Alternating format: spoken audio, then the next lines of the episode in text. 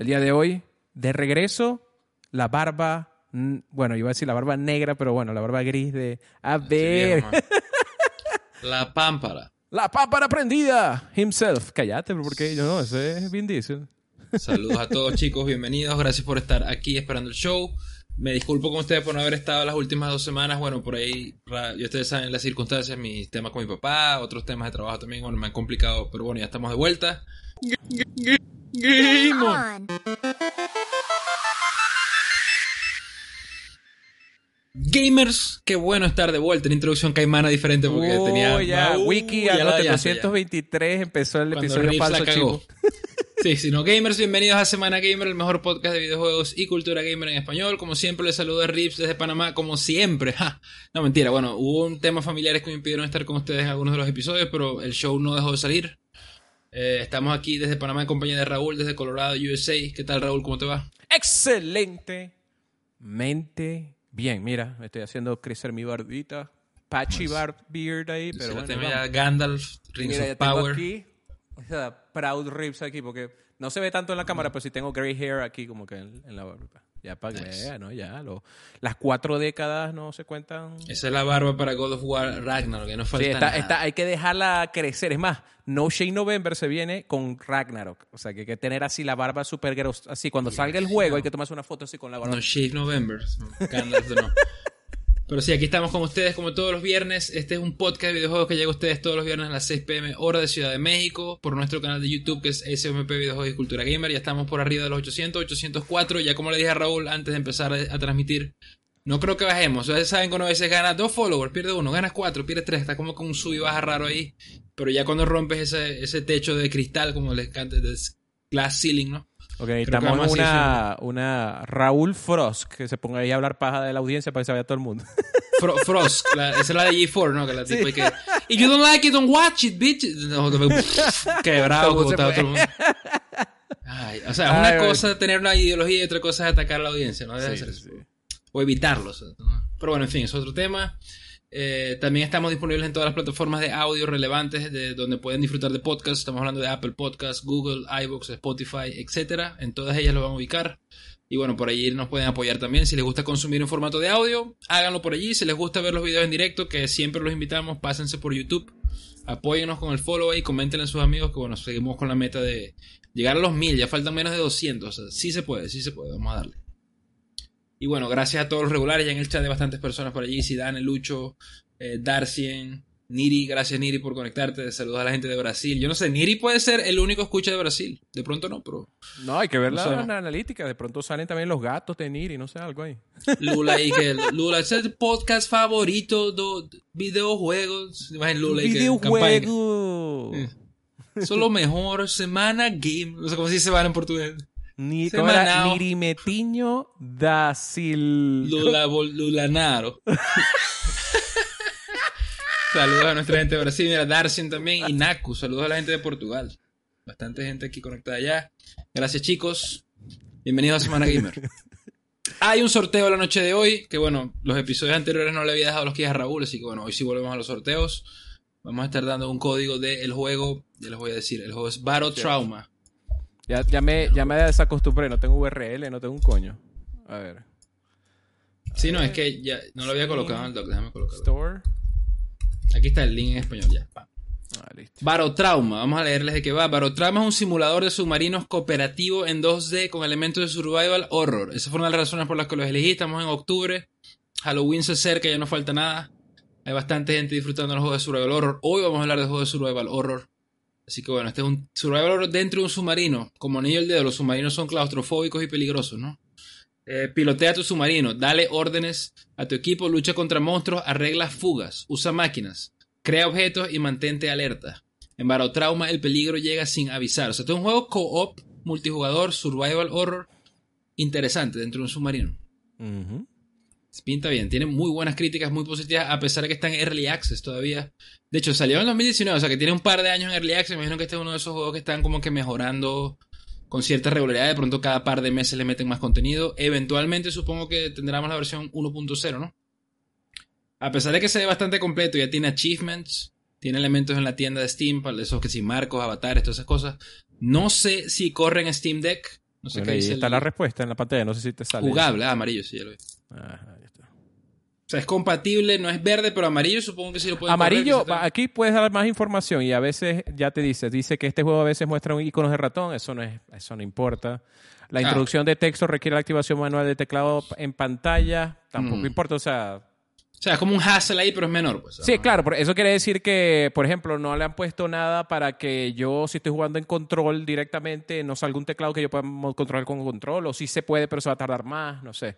Algunos textos del juego son pequeños y pueden resultar difíciles de leer. Bueno, a veces pasa. Eso, eso puede, dependiendo del idioma, puede ser malo o bueno. No, y, lo, lo bueno es que como un juego que está en Early Access, de pronto ahora que el Steam Deck sigue creciendo en popularidad, al final la versión 1.0 de pronto lo- le meten settings y se yo te digo, de sobre todo los pues. indies, si tú no tienes eh, compatibilidad de Steam Deck, creo que lo estás haciendo mal. O sea, sí deberías tener como misión, como una de las misiones. Supieras top que yo le pregunté a. Duo, como yo sacaron un juego hace poco, y él me dijo, porque el tema es que no, no sé. Él me dijo, el juego corre en deck porque un amigo él tiene el deck y lo probó y corría, pero él dice, yo no tengo deck y no sé cómo Sí, hace el Steam. o sea, keyway formal puede ser complicado para los indies, definitivamente. no, es que creo que que te pongan ese rating ahí, o sea, como que alguien de Valve se tiene que sentar con tu juego y probarlo, o sea, no lo puedes hacer tú. Sí. Entonces es como una cola, yo no sé si tú puedes enviar el proyecto como para acelerarlo. Mira, No, y yo y- escuché el caso, no sé si fue el de, el de, el de, no sé si fue Hollow Knight Drill, el, el juego este de, uno de esos, creo que fue ese, que, que por un problema ahí de, creo que fue de, de, de idiomas, del, también del texto, el tamaño del texto, por un, uno de los idiomas, o sea, como que chino, en chino se lee mal, ahí ya por eso todo el juego sale la admiración amarilla, o sea, como que, ¿qué? Mm. O sea, pongan ahí, no sé, como que verde si estás en la página en español, por ejemplo, porque en español está bien, no sé. Y ya en la tienda O verde, china pero una sale la- nota abajo, asterisco, en el idioma tal, tiene cierto problema, así ya. Sí, bueno, es que le das más información y salen esos datos, pero igual, o sea, la- mucha gente ve nomás el símbolo, pues y yo creo que ese símbolo es medio ah, como que exagerado a veces. Sí. Sí. Pero bueno, ahí lo tienen, Barotrauma. Si les interesa, exclamación sorteo a partir de ahora. Les dejo el link ahí en el chat para que puedan ver la página. Si quieren ver el trailer, ver fotos, leer, revisar los achievements, etcétera, ahí lo pueden hacer.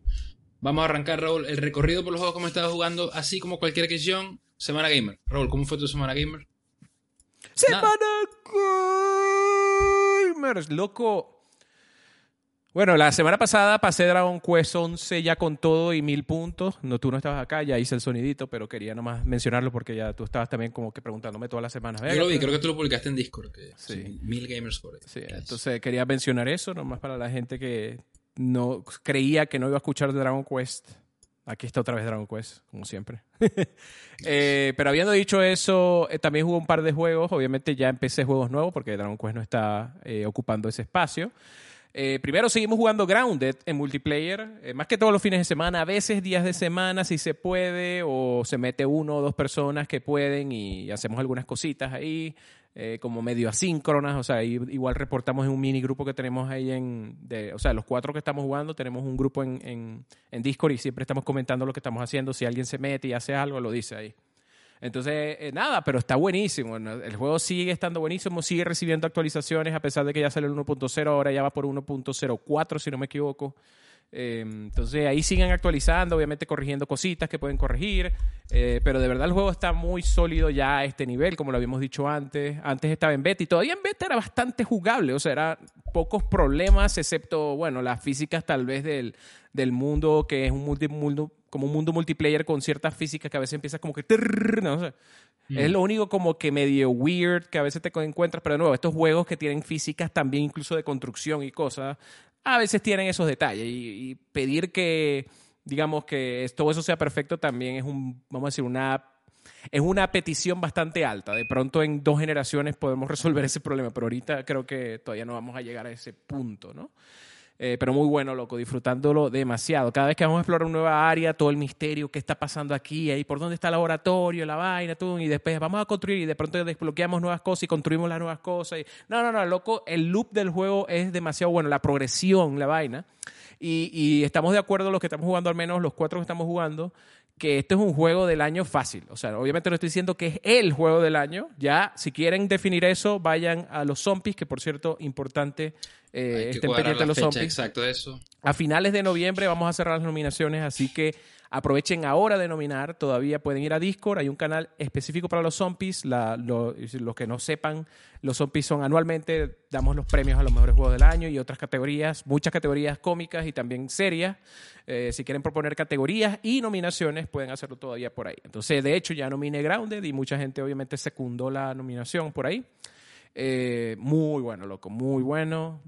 Muy recomendado, está en Game Pass, pruébenlo. Y sobre todo, si pueden jugarlo multiplayer, mejor. Si hay gente que lo ha jugado single player, pero se van a tardar mucho más en matar las cosas porque básicamente van a tener que estar farmeando solos y eso, y va, va- va a ser mucho más tardío pasar el juego de una persona. Pero es posible, pero sí, sí les recomendamos que tengan que sea una pareja o algo para que se ayuden entre los dos. O, obviamente, si pueden llegar a los cuatro, mejor todavía. Eh, habiendo dicho eso, loco, a Plague Tale Requ- Requiem, que iba a ser Requiem, Requiem. meto una pronunciación loca. Requiem. Un, Ya no- un- ¿cómo es? un no, cuento de plagas, un cuento de plagas. Una historia emplagada. ¿Qué? Loco, me, han- me ha gustado mucho el juego, bastante. Hasta ahora me ha gustado más que el 1 incluso. Y es que el juego básicamente, si pudiéramos definirlo, es el, es el 1, o sea, el concepto de lo que fue el 1, es un juego a la final pasillero, eh, a pesar de que tiene una- un acercamiento como triple A, todavía es indie. Entonces, lo que- de hecho, estaba hablando con Zidane en su stream hace poquito sobre eso. O sea, no...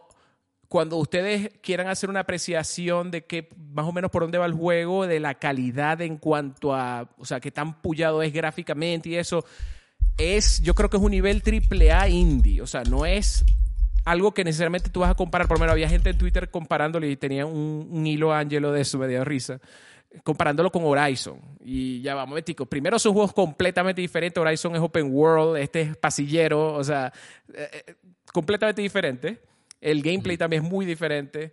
Eh, y, en, y en algunas cosas puede ser que puedas argumentar que en algunas cosas Playtale es mejor gráficamente que, que Horizon Forbidden West, pero no en, no en todo. O sea, de verdad, y, o sea, hay que calmarse, ¿no? O sea, hay, hay gente que ya estaba poniéndolo, o sea, yo creo que es porque es reconsola o algo, que ya lo quería poner por encima de. Forbidden West. Calma, calma. Forbidden West tiene una iluminación brutal, tiempo real, eh, y muchas cosas locas, épicas, todavía corren Play 4 a pesar de todo, o sea, eh, pero en el mundo indie, en que ya Plague Tale en el mundo indie se veía bien, el primero, el, el Inocencia, I- Innocence, se veía bastante bien. Bueno, este es un salto más arriba de lo que era el primero. Y en el mundo indie esto es como un triple A, pues. Entonces, loco, muy bonito el juego. De verdad, hay muchos momentos en que tú dices, wow, o sea, ya... Incluso hay, ciertas tomas donde tú dices, ok, nos estamos ya acercando a lo que deben ser los juegos de esta generación, ¿no? Porque ahorita tenemos muchos juegos eh, que, que están entre plataformas y eso. En ciertos momentos el juego te da esa, ese, ese como toque o esa, ese look de, ok, esto es un juego de, de la generación, esto justifica más mi PlayStation 5 o mi Xbox Series X o lo que sea. De verdad está muy bien. ¿Dónde flaquea? Bueno, si te acercas mucho a las texturas, sí te das cuenta que muchas texturas son de baja resolución. Eh, pero, de- pero normalmente la ilusión a la perspectiva del, del gameplay y a la perspectiva del personaje se ven muy bien las texturas, pero cuando te acercas, sobre todo en el photomode, ya empiezas como que se empieza a romper la matrix, ¿no? Empieza a ver los numeritos, ¿no? Ahí ya ves la- la- las texturas como que empiezan a bajar bastante resolución y eso. Pero de nuevo es un indie, o sea, loco, o sea, tú ves estos gráficos y recuerdas que esto es un indie, bueno, definiendo Bueno, es la vaina. ¿Qué tanto Asobo, qué tan pequeña o grande es esa compañía indie? O sea, es como Es que no sé, porque eso es, verga, es indie, que define a indie también es difícil, eso es lo que iba a decir, porque también lo mismo Ninja Theory, que la gente hablaba que Ninja Theory, la misma Ninja Theory creo que definió su juego como indie triple A, pero Ninja Theory no son dos coños, o sea, y hay muchos indies que son 20 coños.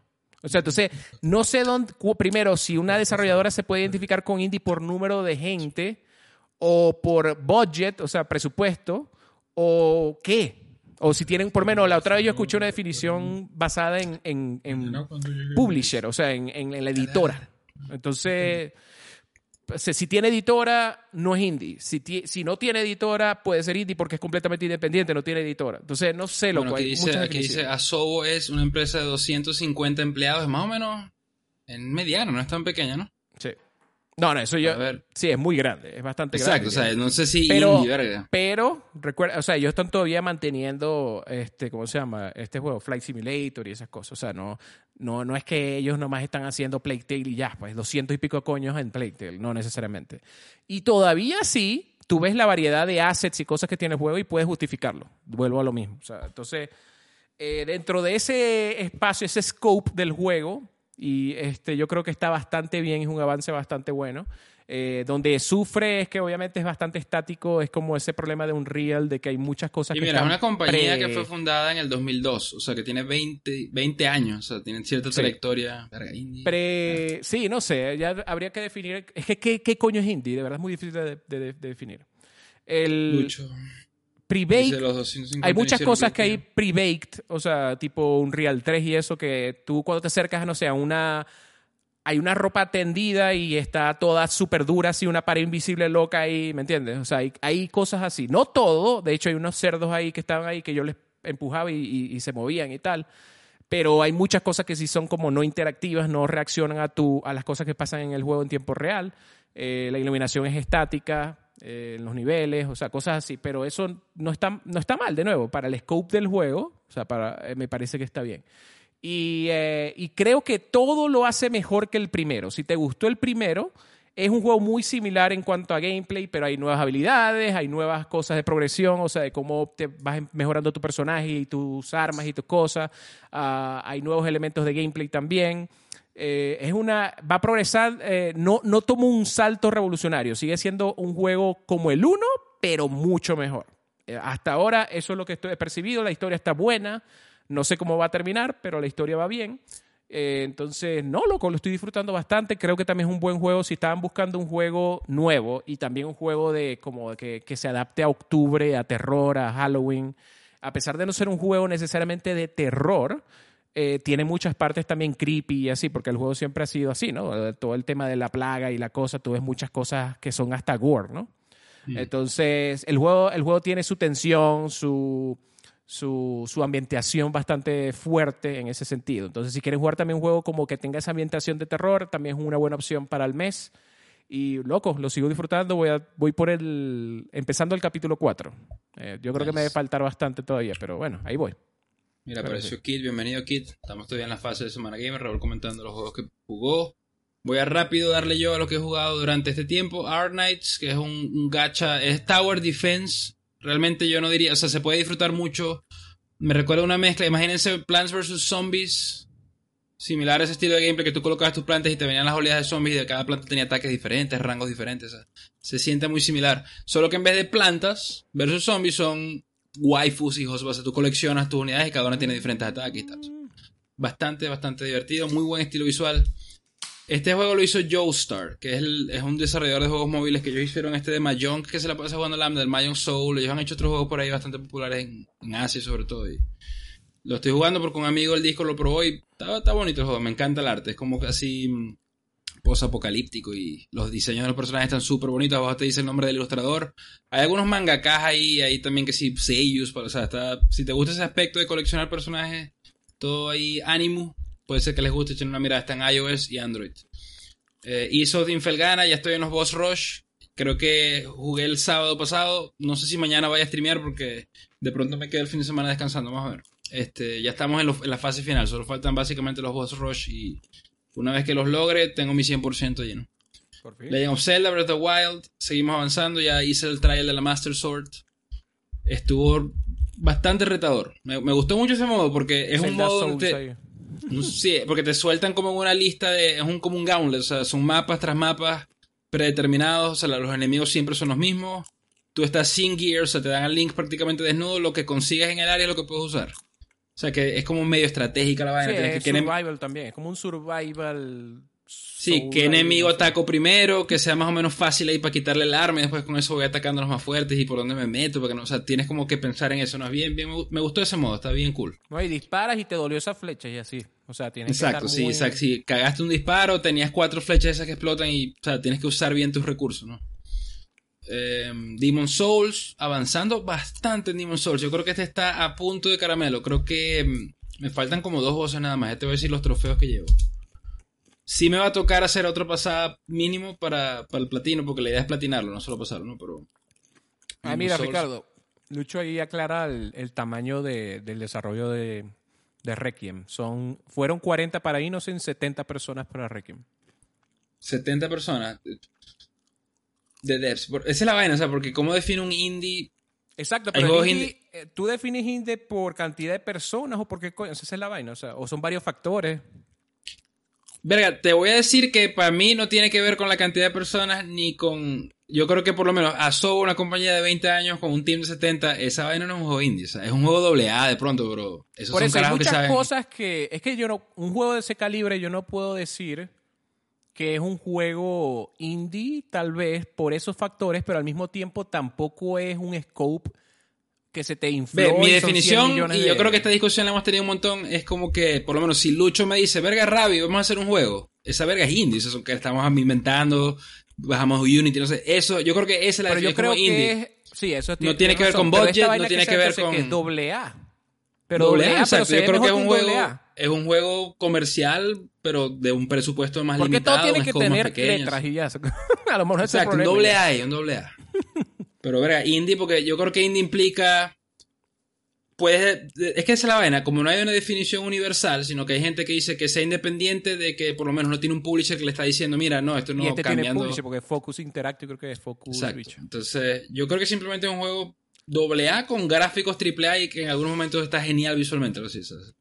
Es que hay también esa otra vaina, que las herramientas que tenemos hoy en día de desarrollo a veces te permiten hacer ciertos niveles gráficos que con poquitas personas. O sea, tienes cinco coños en desarrollo, pero no sé, un Real 5, loco.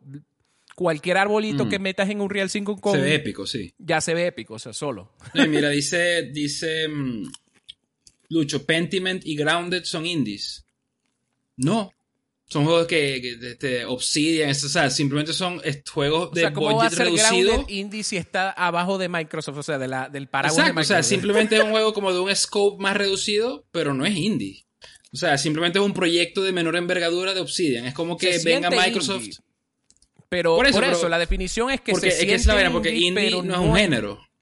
Indie es como que una categoría de, digo yo, es juego de gente nueva en la industria, estudiantes recién graduados, más hacer un juego. O sea, eso es lo que yo creo que significa indie. O sea, yo me imagino que Playtale a lo mejor le metieron 10, 20 millones ya, con eso hicieron el juego, pues. En cambio, no es un juego el budget. O sea, un Horizon Forbidden West debe ser 200 millones fácil, una cosa así. Mm. No, y se nota, se nota que es lo que están hablando, de que de pronto las caras no...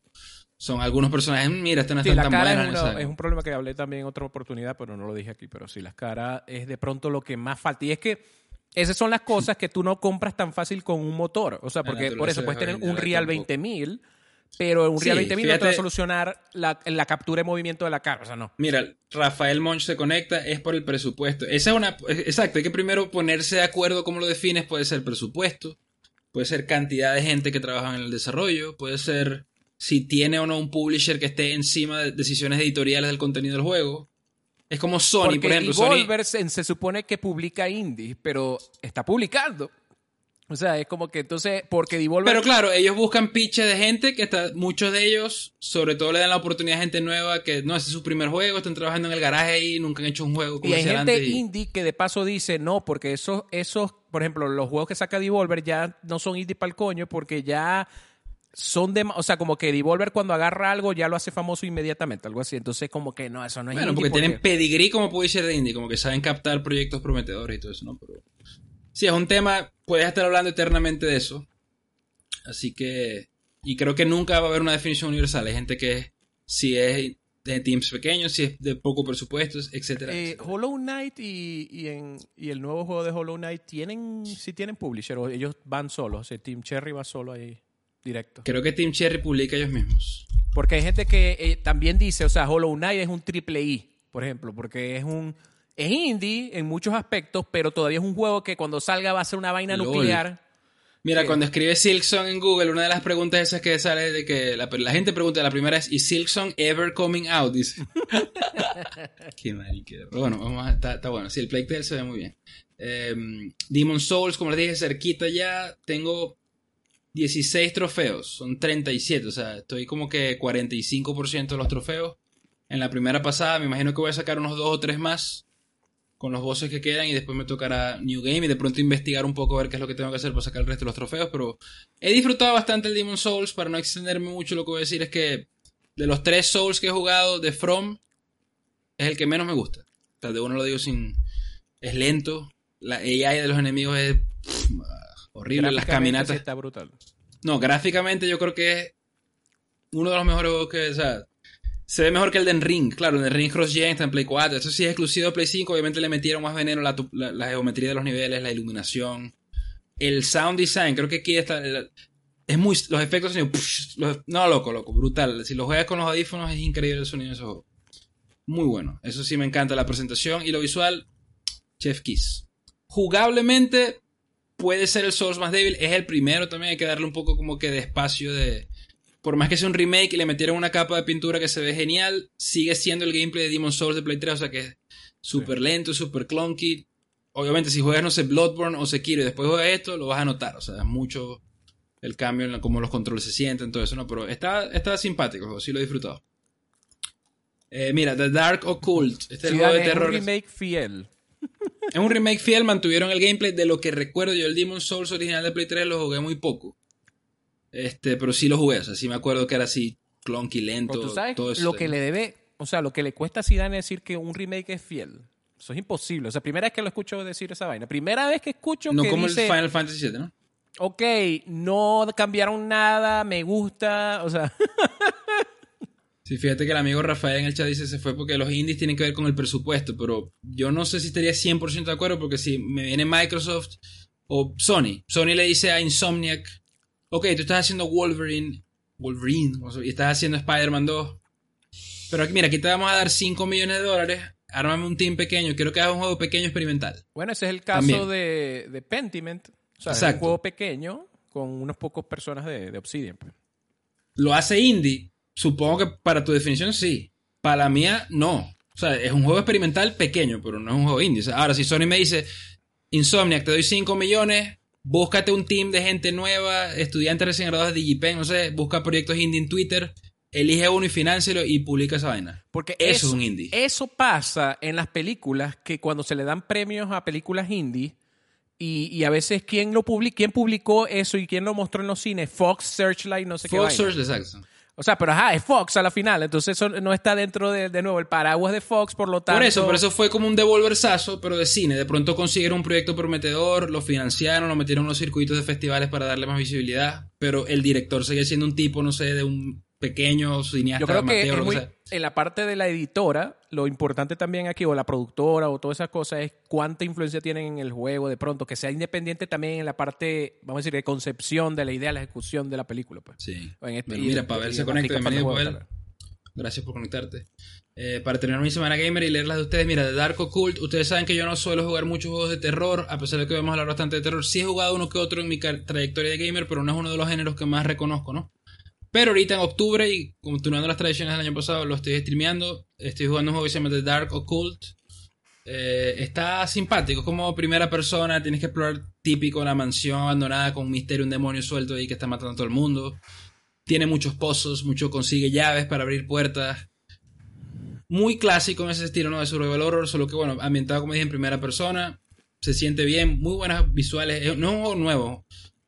Cuando digo nuevo, no, es de este año, tiene que ser como tres o cuatro, como tres o cuatro años, ¿no? Creo que Kojima sí dice eso, lo que dice Luis Miguel Miranda. Kojima dice que Death Stranding es un juego indie. Exacto, porque él tiene una definición de él. Hay que preguntarle, Kojima, define un juego indie. Korowa, indie game uno... Empieza en japonés ahí, no sé qué. Indie, es que lo hago yo, lo que se me ocurra. Indie. Brain Structure, oh, no. Spotify. Ese es el tema, por eso es que digo que seguir, podemos estar tres horas aquí y Naku tiene una definición de indie.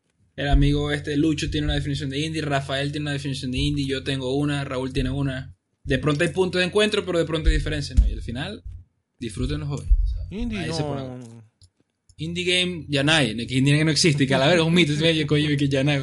Inventando frases japonesas. Sí, Kojima era, Kojima era el que decía que los videojuegos no eran arte, no había así toda polémica. Todo hace años uno higiene y esa vaina. Sí, era, el argumento era que tú podías como que ¿cómo se llama? Tú tendrías que entonces hacer un juego que controlar será malo a propósito porque es arte, algo así. O sea, puedes hacer ese tipo de cosas. No, y creo que él también usaba un argumento como que era un producto comercial que quería hacer plata. Decía que el arte podía ser, le sabía mierda hacer plata, no, o sea, como que era un tema de un mensaje o algo así, o sea, que si lo estabas creando como la idea de venderlo, marketearlo y ganar, gané 100 millones, quiero ganar 200, entonces ya no es, un, ya no es arte. Algo así lo que yo decía, what the fuck, es interesante, Kojima es un genio, un mad genius ahí. Pero bueno. Eh, otro juego que probé, que lo quiero comentar rápido, esto sí está fresquito, salió hace como dos o tres días, Marvel Snap. Lo comenté en el disco rápidamente. Este es un juego de... que está en Android también, creo, ¿no? iOS, Android y, en Steam. Es un juego de cartas, básicamente. Hearthstone, piensen en Hearthstone así visualmente el fair cuando tiras un héroe. Es de Marvel, obviamente están todos los héroes y villanos de Marvel. O, bueno, no todos, millones de personas, pero hay un montón de personajes de Marvel ahí, ¿no? Este, y lo que lo hace interesante, que fue lo que me llamó la atención, es que está diseñado para ser rápido. ¿A qué me refiero con rápido? Que las partidas no duren más de dos o tres minutos. Eso por un lado. Y en segundo lugar, que tú tienes tu turno, pero en el momento que tú estás lanzando tu carta, tu oponente también está lanzando su carta. O sea, no es como Hearthstone que tú pones tu carta, pasas el turno al oponente, él juega su carta, no tiene ese back and forth, sino que los dos juegan su turno. Como que revelan al mismo tiempo la vaina, algo así. Sí, tú juegas tu carta y lo revelan y se resuelve y lo que tenga que pasar pasa, ¿no? O sea, entonces eso lo hace bien snappy, bien rápido. Me gustó mucho. Este, visualmente está muy trippy porque las cartas cuando las gradeas como que... Y que y la, tiene una voz over the top y que, no sé, tienes un Thanos ahí, por ejemplo. Entonces, que... El Thanos, no, el Thanos es plano así, como un borde azul, no sé, es como que el Thanos nivel básico, ¿no? Entonces... Un Thanos la mecánica... Sí, porque, eh, loco, mira, mira lo elegante que es el diseño del juego. Porque el juego básicamente Tú nada más tienes el costo de la carta y el poder de la carta. Eso es todo lo que hay. O sea, no hay nada de que si defensa, que si esta resiste fuego, que no, nada de eso. O sea, no tienes un bloat de mecánicas, ¿no? Es súper elegante, súper simple. ¿Qué es lo que pasa? Que el terreno de juego son tres, tres zonas. O sea, imagínate tres carriles, uno, dos y tres. Y cada zona de esas es como un área del universo de Marvel. Por ejemplo, y siempre comienza la primera área que se revela, que en el primer turno nada más puedes jugar un carta en esta área. Entonces, Wakanda, por decir algo. Entonces Wakanda dice que todas las unidades que juegues aquí, si, si son del universo de, Black Panther, tienen más dos de power, por ejemplo. O si tienen Vibranium, no sé qué. No, el escudo de Captain America, la lanza de Vibranium, pum, te ganas más dos un bonus ahí. ah, bueno, Captain America es bueno jugarlo aquí, porque gana más Puyer. Porque al final el juego se resuelve, el que tenga el número más alto ganó esa área ya. O sea, es como es súper sencillo, no es nada. ¿Están dando ganas de probarlo? Loco, probarlo, yo lo voy a seguir jugando, de verdad que está muy, muy divertido, este, rápido, como dije, jugué como 10 minutos y jugué como 5 partidas, o sea que es snappy y es que los juegos creo que son 6 turnos nada más, porque tú comienzas con un punto de energía, en el turno 2 tienes 2 puntos, o sea, en cada turno tienes un punto adicional, o sea, en el último turno, el sexto, tienes 6 puntos y no sé, las cartas del Hulk cuesta 6, así que si las cartas más fuertes cuestan 6 puntos, igual tú puedes decidir jugar una de 3 y una de 2, por ejemplo. Uy, no claro. en Mac, ya no voy a jugar. Pero está en iOS, lo tranquilo en el iPhone o en el iPad. tiene el hecho, de hecho, tú lo juegas en Steam y te sale, es vertical, o sea, la vaina se ve que es móvil. O sea, lo tiraron en PC de verga, pero no te corre en un formato. Se ve así, tal cual. Tienes al lado ese fondito animado, pero es como un pero el celular se ve que hay que acercarse el teléfono al ojo así. No lo he probado en el celular, tenía que probar, pero me gustó bastante. Creo que es un buen comienzo. Este sé que hay gente aquí que les gustan los juegos de cartas, así que ¿verdad? es free. Niritano, hace Brazilian Snappy que ¡pum! elimina a todos los que votaron por Lula. Porque tengo la política. Bueno, está simpático y sé que hay gente que le encanta todo este tema de Marvel. Échenle una miradita, no pierden nada, gratis. Quedan, quedan puros, ¿cómo se llama? Bolsonarenses. No, pero... sí, está el Marvel Snap. PlayStation 1, probé juegos de PlayStation 1. Hubo tres backlogs esta semana. Eh, Vigilante 8, eh, Vigilante 8 Second Offensive, backlogazo. Scooby-Doo and the Cyber Chase. Loco, este juego lo backlogué. No es excelente, es, un medio cron, diría yo. Pero estaba divertido y la gente nos estábamos cagando la risa con los. O sea, fue más este tipo de juego que lo backlogué porque me gustaría streamearlo. O sea, igual, probablemente nunca lo juego. O sea, ¿quién va a votar por Scooby-Doo? Pero bueno, está Loco, literalmente se robaron el, el gameplay. Quisieron hacer como un Crash Bandicoot. Pero obviamente no tiene la calidad visual. Sí, no, no puedes girar, pero es el nivel ese como pasillero 3D así que se... Loco, y... Hay cajas, puedes romper cajas igual. O sea, lo- se copiaron que Scooby y que tum, le das como un Porque colazo a todo la caja. ca- si tú eras un Crash Clone ahí con cajas, caja, exacto. Solo que en vez de agarrar las frutas, esas Wumpus. Creo que las cajas era como un trope antes también, ¿te acuerdas? Que la gente decía otra caja. Sí, bueno, las cajas, hay como, no sé, yo creo que agarra 10 juegos random y en 9 de esos 10 hay cajas. O sea, siempre, no jodas, o sea, la caja es como algo tan clásico, sí, pero de pronto hay influencia de Mario. tum, bueno, eso era un bloque con una exclamación, pero también era un bloque, un, algo cúbico, una caja, no sé, estaba ítems, ¿no? Habría que hacer un estudio de eso, pero sí, aquí rompes cajas, en vez de agarrar frutas, agarras Scooby galletas, pero es la misma vaina. Este, y la estructura de los niveles, como dije, lineal. Al final te dice cuántas cajas no rompiste. O sea, la misma ver, lo que es un clon de Crash ahí, medio, medio cron. Si te gusta Scooby-Doo, supongo que es Best Game Ever. No sé, ¿Shaggy Super Saiyajin o no sale? no, no sé, porque juegas con Scooby. O sea, no sé, Shaggy está haciendo otra vaina. O sea, al principio viene la intro, están todos los Uh. personajes, pero se dividen y al final tú eres puro Scooby. no. Y Shaggy te manda. Y eso sí, tiene como un codec ahí, no sé, Scooby un mensaje, el, un walkie-talkie, una vaina, ¿no? Que el- sale el portrait que... Sí, pero con las voces, el dubbing sí está, sea, las voces originales, supongo, del cartoon. Está bueno. Hello, Scooby. No, Velma, it's Velma. Find the cookies. Scooby. No sé, no sé, no sé cómo coño es la voz de Vilma. Velma. pero- Vilma, sí. Y el último backlog, mira, Virtual Pool 3. Un juego de pool, sí. No preguntes, divertido. Gané el match, loco. Yo soy malísimo en los juegos de deportes y de pool y gané uno y me lo estaba ultra tripeando ahí. Tiene ray tracing en Play 1, por cierto. Muy bien. Kojima en la época de Play 1. What if you're the box? Game of the Year, exacto. Te puedes meter en una caja de cartón ahí. Mira, antes que te muevas al, al siguiente Semana Gamer, quiero, se me olvidó decir algo. Me llegó esta por ahí. mantequillita. ¿Sabes? A ver si la ves. El dog del deck. Ajá. Noise. Voy a... Bueno, ya tienes, ya tienes un PC gamer ahí doqueado ahí solo. Sí, cuando termine Playtale a lo mejor me pongo a jugar algo un poco, aunque sea un ratito en el deck para probarlo bien, pues. Eh, pero Puedes jugar y que voy a jugar Marvel Snap. Mi alma lo juego en el iPad o en el iPhone. tiene problemas ahí de compatibilidad. Quiero correr el deck. Se ve muy mira. pequeño. Pero Mira, sí, ya, yo Ino. comentaré qué tal el, el, deck, of- el deck oficial, el, ¿cómo es? el dock oficial del deck. Dock del deck. Si suena raro, loco, se están vendiendo duro. Los Steam Deck siempre están en el top 10 de ventas en Steam. Y ya como que hay más disponibilidad, o sea, ya no hay que esperar ni nada. Si tienes la plata y quieres un deck, lo puedes comprar ya de una. Mira, dice Toshi, vamos a ver la semana que viene rápido aquí en YouTube. Terminé Yakuza 6 al 100%. Nice. Felicidades. Nivel de historia, lo mejor. Los, a nivel de historia, lo mejor, dice, según él, el ranking, Lost Judgment en primer lugar. Segundo lugar, Judgment. Le encanta la serie Judgment.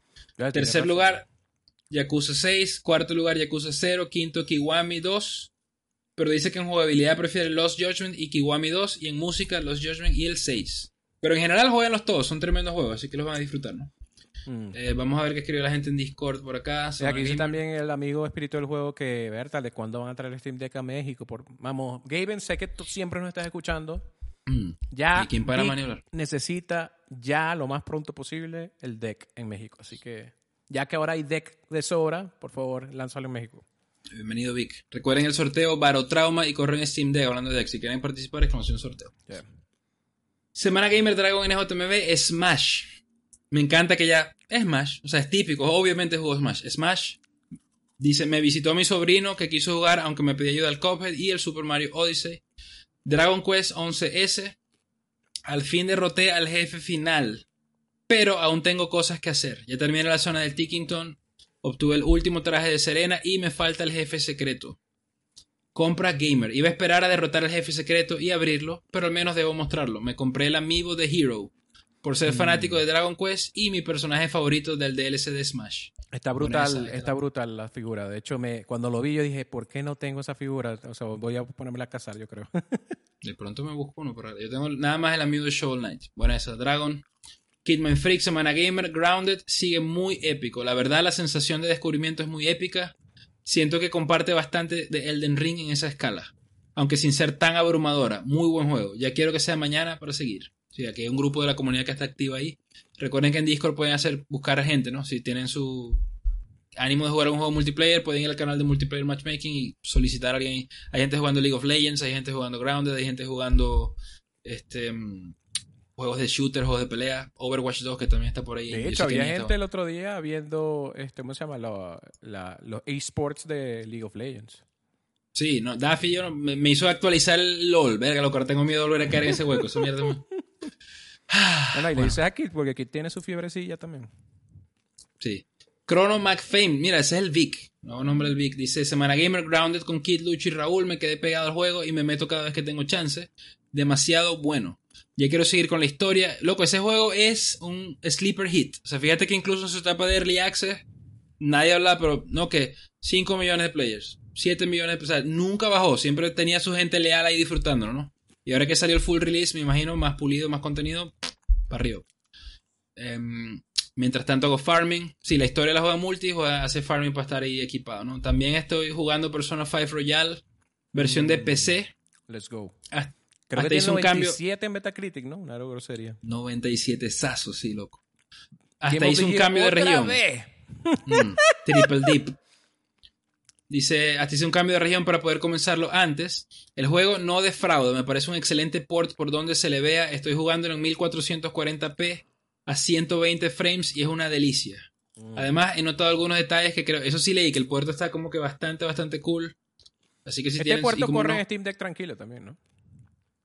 Buena pregunta. Abro, abro la página de Steam a ver si te dice que está verificado. Eh, además, también he notado algunos detalles que creo que no estaban en la versión de PlayStation 4. Ya veré si es realidad o son mis nervios. Kidman Freak agregó aquí sobre Silent Hill. Ah, bueno, eso es sobre el tema de la semana. Vamos a ver si me acuerdo para leerlo. Déjame colocarlo en el doc. Porque esos son parte de las noticias, ¿no? Los dos eventos que hubo, Silent Hill y Resident Evil, tuvieron unos showcase. Y obviamente vamos a estar comentando, ¿no? Vamos a colocar esto, lo dijo Kit. Eh, para ver. Sobre Final Fantasy XVI dice. También hubo un evento, dice, este juego se ve brutal, este es el equipo que le hacía falta a Square para salir adelante, promete Uh, muchísimo. no disponible en español Latinoamérica. What the fuck. o sea, me imagino que es dubbing, no tiene doblaje. de Sí, verificado, con, se tiene verde, ganchito verde y todo. Epic. Semana Gamer Lucho escribió un- unos parrafones aquí. Dice: Semana Gamer terminado Scorn. Después de 6 horas y media, el juego te genera intriga hasta el final. Y aunque hay mucho simbolismo y ciertas pistas, el final es lo suficientemente abstracto como para sacar conclusiones claras. Recomiendo probarlo por el tema de la atmósfera y que es un juego raro y es un poco único. abstracto. O sea, no es más bien, si es más abstracto, es más difícil de entender, no sé. O sea, eh, entender bien un final o algo así. El final, yo creo que es abstracto, pero no es obtuso. Lo que, o sea, que sí puedes entender algo, lo que creo que quiere decir. Tal vez. Eh, recomiendo probarlo por el tema de la atmósfera y ya que es un juego raro entre comillas y es un poco único en cuanto a su ambientación, Lucho le da 7.5 de 10. Eh, No está mal, es un juego... Pruébalo a ver si te atrapa, es raro, ¿sí, ¿no? A Plague Tale Requiem, recién terminado después de 18 horas de juego, sin duda uno de los mejores juegos de este año. Una secuela más contundente que el primer juego, en donde se nota la dirección. Primeramente predomina la narrativa, la historia, y esta misma es la que orgánicamente genera el gameplay. Por ejemplo, Amicia no es guerrera, como tal no sabe usar espadas. Por lo tanto, es lógico que ella no use una y de repente el juego cambie totalmente a combate. Al contrario, optan por una vía más orgánica y te dan un crossbow. Al tener tal puntería y demás, es más congruente y eso me gusta.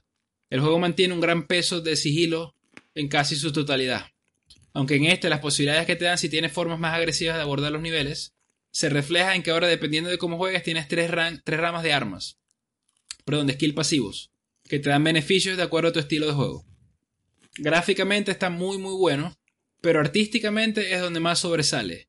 Tiene varias postales y escenas de locura, hermosas.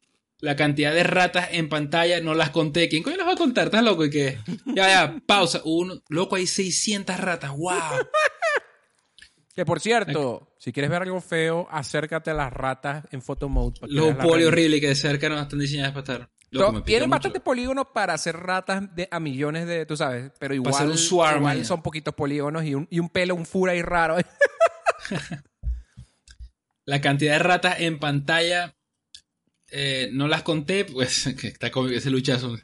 Por- pero es cierto que es abrumadora la cantidad, mostrando el músculo. Es como lo de las hordas de en Days Gone, que es otro juego que tengo pendiente, ¿no? Contar los zombies ahí. ¿no? Dice, tiene, ah, te lo leí, se generan escenas de acción al estilo unchartesco. Unchartesco. ¿no? Por cierto, el juego, eh, si lo compran, son 50 dólares, no son 60 o 70. Mm. O sea, que por eso un doble A. Es que está el, Sí. pra- el price point ahí lo refleja.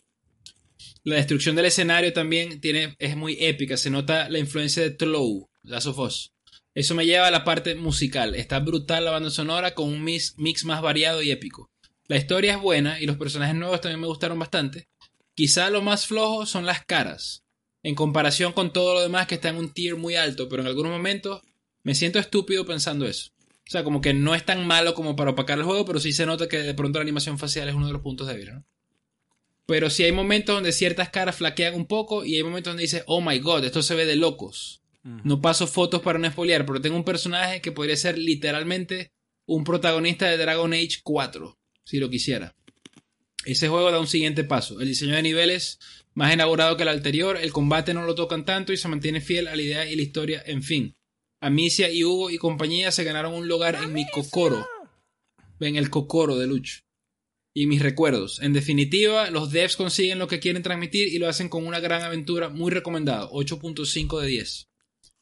Grounded. Seguimos y nos sigue sorprendiendo. Está brutal cómo se expande la exploración en el mapa, el desbloqueo de mejoras y la personalización. Nos hicimos unas cuantas fotos épicas. Uy, no, ahí se le cayó el juego aquí. 2 de 10 por mencionar Dragon Age. Sí, él tiene, le tiene alergia a Dragon Age. Nos hicimos unas cuantas fotos épicas, descubrimos nuevos enemigos más pullados. Sin duda para mí la sorpresa del año. No pensé que este juego nos fuera a enganchar y gustar tanto. Obsidian cada vez me atrapa más, el juego sigue ofreciendo cosas nuevas, con muchas ganas de seguir e ir por el laboratorio de la niebla. Ya aprendí el Persona 5 Royal en Xbox Series X, let's fucking go, dice acá. Compras gamer, un LG OLED C2, una brutalidad, 120 frames, game on. Buena esa, 120 brutal, sí. Para jugar God of War en 40 ahí, nice. Sí, ahorita 40, ¿qué? 40, Perfecto Lucho, lo, compraste perfecto para God of War. Loco, yo estoy jugando el Play 5 en mis monitores 1080p. O sea, yo voy a jugar esa verga 60 por el coño, 30. O sea, el stream igual va a 30. O sea, no sé qué hacer. Yo voy a tener que decir. Mira, una, una vaina. No sé este, si puede ser 40. Este también. El Playtale Requiem en cuanto, a, en cuanto a performance, al parecer. En otras consolas he escuchado, sobre todo en PlayStation 5, creo que hay unas petacas que se tira. Supuestamente la mejor versión hasta ahora en cuanto a estabilidad es la de Series X y PC te pide para que no, no se vaya a petaquear, supuestamente. creo que el mismo año lo había hablado, no he visto todavía su análisis, pero creo que había hablado de que sí le faltaba optimización en PC al menos. Eh, mm. En Series X me parece que va bastante estable, pero si hubieron unas partes que, o sea, que de pronto estás cambiando la cámara y de pronto se petaquea como que, o sea, como que, ok, y no tiene que ver con, porque la cámara a veces tú sabes que como que choca con objetos y no tiene que ver con eso, sino fue una petaca real de frame rates. Pero soporta variable refresh rate, o sea, el, refrescamiento variable, y se nota, o sea, las veces que baja y eso no es tan feo. Entonces, Bertaleo, si tienes una pantalla como la de Lucho que te soporta eh, refrescamiento dinámico y ese tipo de cosas, entonces sí te va a ir mejor el juego. Es lo, ese es otro problema técnico. Espero que lo parcheen porque obviamente para la gente que no tiene estas cosas se va a ver más feo, ¿no? Sí. Bueno, Semana Gamer de Zidane dice, esa semana además de adelantar historias pendientes en Genshin que aún me faltan, como me enfermé feo, ¿qué te dio papá? Un COVID ahí. Estaba muy agotado para jugar otras cosas que además quería hacerlas en stream, así que no jugué mucho, hasta medio mejorar, y luego, luego continué con Scorn y lo terminé. El juego está muy bueno en su diseño de niveles y es bastante inmersivo. Sin embargo, me pareció curioso que toda la curva de dificultad del juego se encuentra en el último jefe, que literalmente me tomó como hora y media matarlo y hay que aprenderse ciertos patrones. Pero igual me encantó, lo único es que tras terminarlo, no entendí muy bien qué fue lo que pasó en él a nivel general, ya que no hay, no hay ningún texto ni diálogos, habrá que leer el lore en otro lado para entender el contexto. Habla con Lucho. Habla con Lucho, él lo entendió, Lucho es una mente brillante, Lucho Pepinazo lo entendió, Scorn juego... Más allá. Scorn es una metáfora de la vida en el vientre materno. Cállate la jeta. Por otra parte, empecé el Playtale Requiem. Ve, bastante gente jugando Playtale. Eso, la, las bondades de Game Pass. Es son los juegos. Scorn y este salieron hace poquito en Game Pass. Sí. Dice, para em, empezar el Playtale Requiem le tenía unas ganas bastante locas de jugarlo, pero nuevamente entre enfermedad y terminar Scorn, el trabajo y los shows de Silent Hill y Resident, además de dedicarle tiempo a algunos videos que hice, no le había podido dar tan fuerte como hoy que ya llegué al episodio 4 y he de decir que me está gustando mucho. A nivel visual, puesta en escena, el apartado artístico y musical es una gran obra. Aunque a falta de terminarlo no puedo opinar completamente de todo, pero sí puedo decir lo mismo que Lucho con el tema de las caras. A veces uno ve algunas que podrían estar mejor, pero sí estoy notando la evolución en ciertas mecánicas que ya eran buenas en el 1. Porque sí, al menos por ahora el juego es muy continuista a pesar de ser mejor. Eso no es necesariamente malo, eso es lo que yo espero de God of War Ragnarok, que sea más de God of War 2018 Más y mejor. mejor. Sí, exacto. Más opciones, más mejores gráficos, más NPCs, más, más largo. Parece que el juego ya por ahí Sí, horas. así sale el verguero coños caminando así GTA. eh. Y ahí sí que más. Como es el mismo gordo Cyberpunk, un gordo ahí, Un gordo vikingo. y te volteas y el mismo gordo, otro Y se gordo, desaparece. Te volteas, te vuelves a voltear y desapareció. No jodas, muy malo este juego. Pero tiene Un- bastante NPC, game. chavo. Sí. Dice, para ver, ahora hay más posibilidades de hacer frente a los soldados y tienes unas ramas de habilidades más curiosas que las vas aprendiendo a medida que haces cosas en el juego de manera orgánica y no presionando un botón de aprender habilidad, lo cual me pareció genial. Hablaré más cuando lo termine. Compras Gamer dice un nuevo micrófono HyperX RGB con un paral para los streams, ya que el mío se había estropeado, pero aún no llega, Gaimon. Gracias, Zidane. Y no Darcien para hacer aquí. Ay, me spoilearon, maldito. Menos mal que no estaba streameando. No, no. ¿Qué? Creo que sí. Acabo de ver un personaje que, que conozco en el juego que está muerto. Ay, chino. Ay, maldito trailer, ya lo voy a quitar. Menos mal que no estaba streameando. Y Y le- en Semana Gamer dice, esta semana le dimos full a Yakuza Kiwami 2, aunque pasaron muchas cosas que me gustaron. No diré mucho porque sería spoiler. Solo diré que el final que no me había gustado de Goro Majima en Yakuza 0 quedó totalmente arreglado al final de este. O sea, ahí te explican lo que Que no hay te que jugar to- todo es un solo juego. Y hay que jugar Judgment, y hay que jugar el Ishin, Que que es de samuráis para coño, y, y hay que jugar Sonic Frontiers. Eso complementa la historia de Goro Sí, porque hay una parte te- que hay un arcade de Yakuza que ya te la voy. Exacto. Dice, sin embargo, me quedé sin Yakuzas numerados, empecé Like a Dragon y debo decir que está bastante divertido. La fórmula es prácticamente la misma, pero cambia los combates beat 'em up por un RPG por turnos, que a la vez es bastante dinámico y está muy divertido. Esa es la vaina, loco. Se pueden hacer RPG por turnos que se sientan rápidos, snappy. El caso de Persona 5, por ejemplo, que por más que por turnos tú puedes auto-attack, rápido los menús, eh, las, o ataques dobles, o sea, hay maneras de revitalizar el RPG por turnos que no se sienta como tan stale, ¿no? Ya, ya hay muchos juegos que lo han hecho. Sí.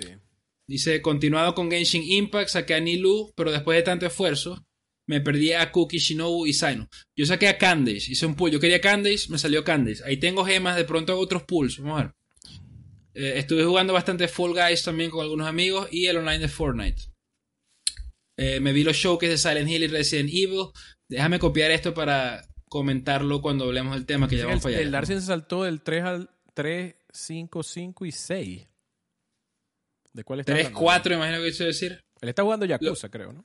Yo creo que lo que quiere decir es que no, que no están, que si no sé, en Game Pass o no tiene acceso a los juegos. ¿Será eso? Mm, Aunque no los habían agregado todos de nuevo, no sé qué servicios tienes tú, Darcy. creo que Darcy creo que tenía Play. Es que él tiene ambas consolas, pero es- el hermano tiene una y él tiene otra. Entonces, creo que él tiene extra en su PlayStation, creo.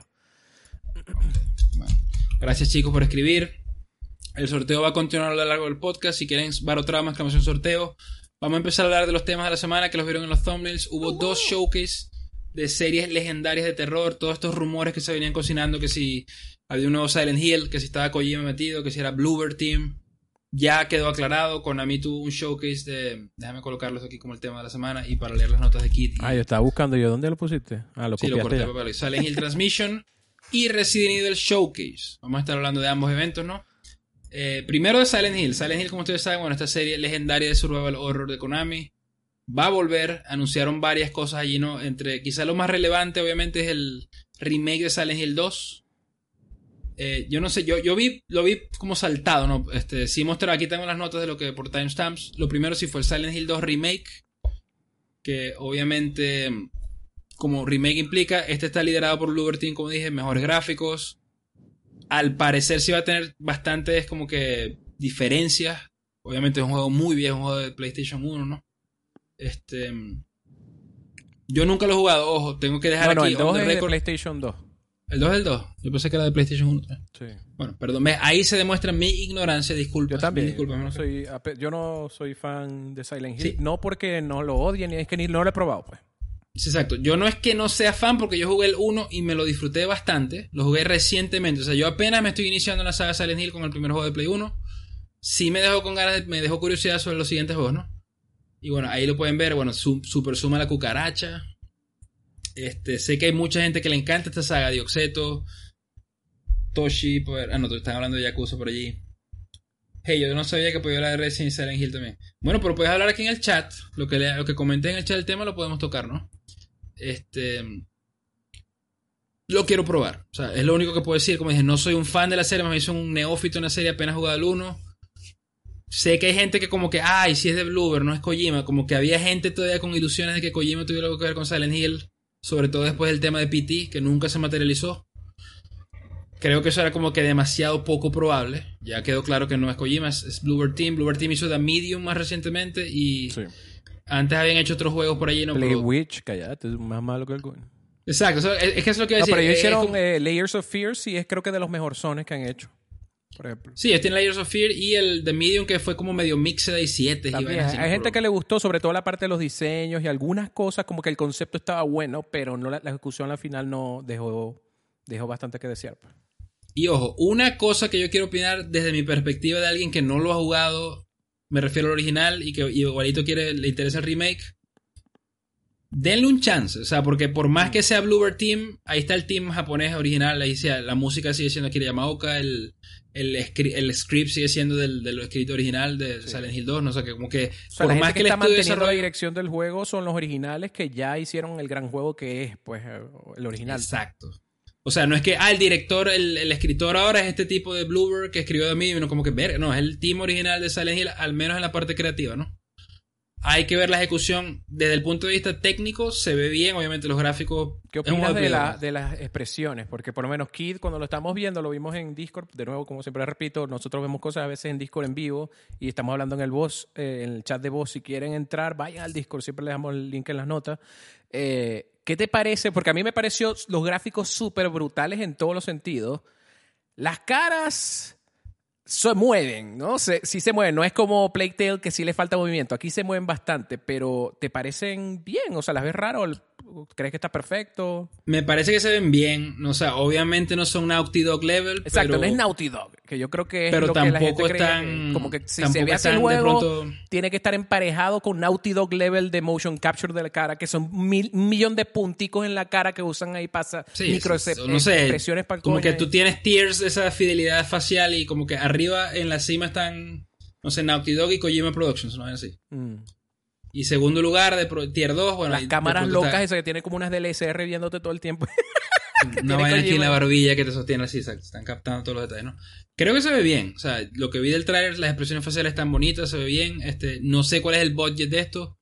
Es Konami, o sea, Konami más bien está como que ahorita, me imagino que como que esto es algo reactivo, obviamente tiene que tener cierto tiempo en desarrollo, pero yo creo que es algo como una respuesta, me imagino que Konami, ella va, mira lo bien que le ha ido a Capcom con los remakes, mira lo bien que le ha ido, o sea, está- estamos en esta era de remakes, Bluepoint, Capcom, X compañía, todo el mundo haciendo remakes, relanzamientos, colecciones.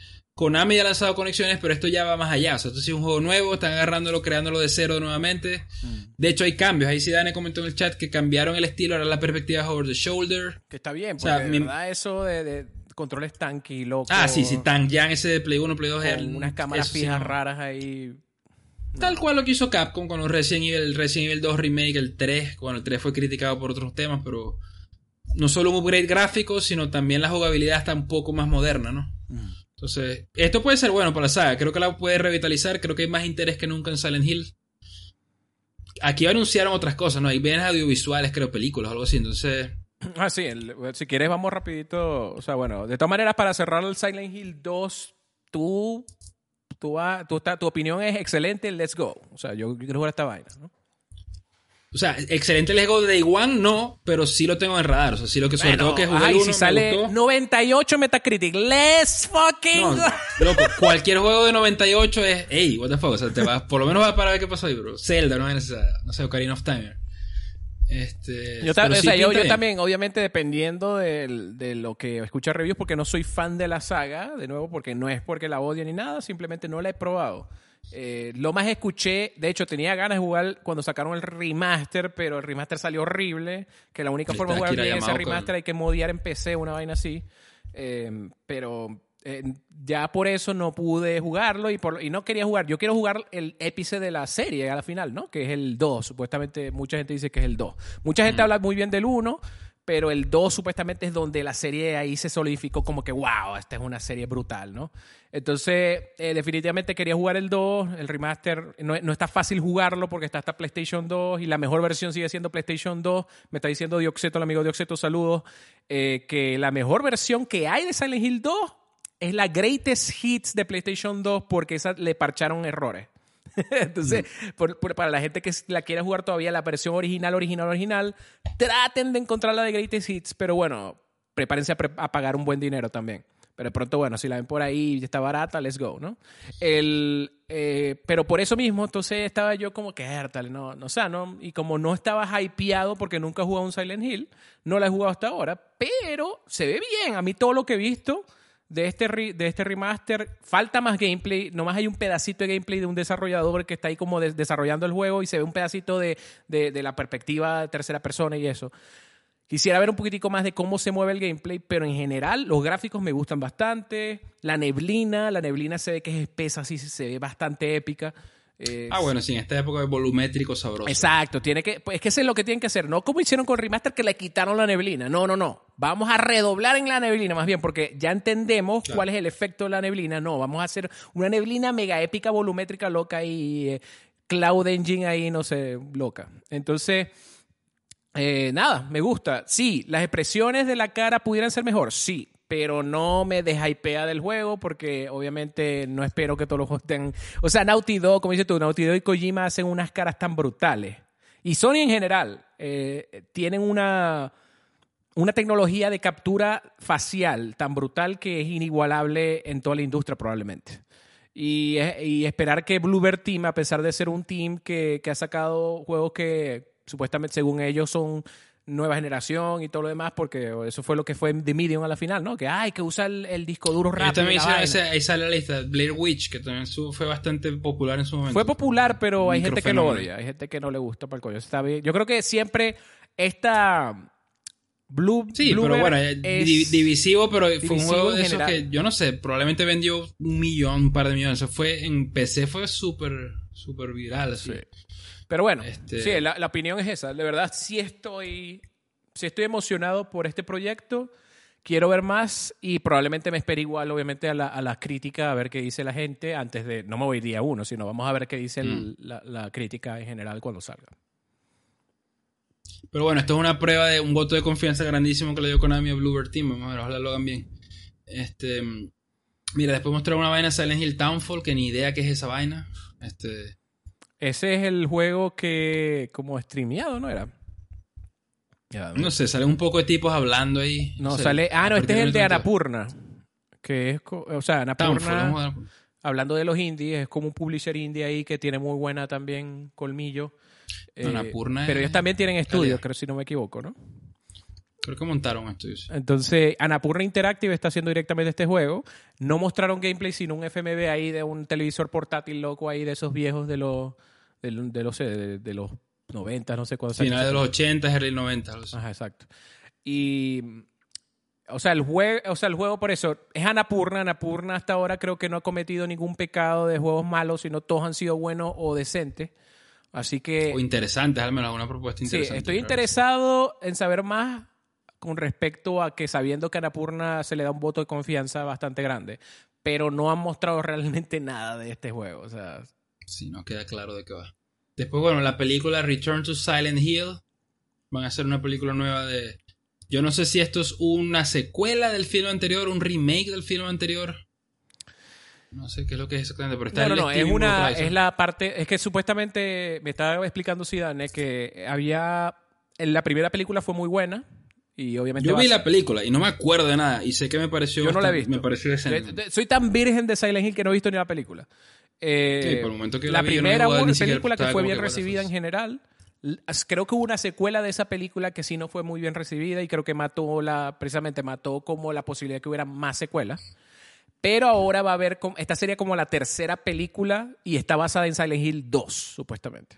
Entonces, ese, eh, eh, tiene el mismo director y todo, entonces hay Puede ser, o sea, lo malo, lo único malo es que está muy crudo, igual que casi todo, excepto el remake, todo lo que mostraron de Silent Hill en este directo, excepto el remake, se ve súper crudo. Entonces, esta película Sí, también es pura dibujos y vainas, exacto. No han filmado nada. Entonces, esta película yo me espero mínimo conceptualizando. 3, 4 años para que salga. Silent Hill Ascension, que sale un man ahí de Bad Robot, eso que es otro film. Games. Ah, Bad este es el Games. juego, sí, ese es el, ¿cómo se llama? Esa es la productora de, de ¿cómo se llama este coño? El de Lost y... ah, el de Star Trek, la- ¿cómo se llama este coño? Ah, ¿cómo se- el de lente. A la punta de la lengua. J.J. Abrams. Ajá, J.J. Abrams. Eh, él, este juego, esa es la productora, pero ajá, de, de videojuegos. Y este juego que están diciendo, el Ascension, se supone que es un juego donde la gente va a interactuar en línea y va a decidir el canon real del juego. Eso es lo que dijeron. O no sea, sé, es, un, es un Strand Game. esa es la vaina. No sé si va a ser a- cómo, cómo se juega bien esta vaina, si va a ser tipo stream o qué es la vaina o, no entiendo. O sea, cómo es eso de las decisiones que van a ser canónicas, si es que el averaje de las decisiones van a definir el canon o qué, no sé. Pero el punto es que sí, es un juego de ese estilo y no se sabe mucho más. Bueno. También estaba, y ya con lo que cerraron, el Silent Hill F. No, Silent Hill, Silent Hill. Silent Hill. Ese es el gacha, ¿verdad? Cállate. Este, ¿Qué es? Silent Hill. Este, este, el tráiler en sí, el concepto está brutal. Ah, ese fue el que Toshi escribió en el chat, que la historia de Silent Hill F la escribió Ryukishi Exacto. 07, que es el creador de la novela de terror de Higurashi ¿por qué no Naku coño un Koroni. autor se tiene un nick ahí? 07? Higurashi ga Como que Naku- Reeves Shirino, o sea. Ah, es el mismo de Higurashi. Es el mismo de Higurashi. sí, Eso está épico, pues, ahí. Ok, I mean, Japanese. Sí, este se ve más, incluso para los whips así de aquí, más interesante de pronto que los otros Silent ¿no? Mira, el estudio que está haciendo esta vaina, poniendo a, un lado quién lo escribe y eso, pero el estudio que lo estaba haciendo es el de Rivers, el que está haciendo Rivers.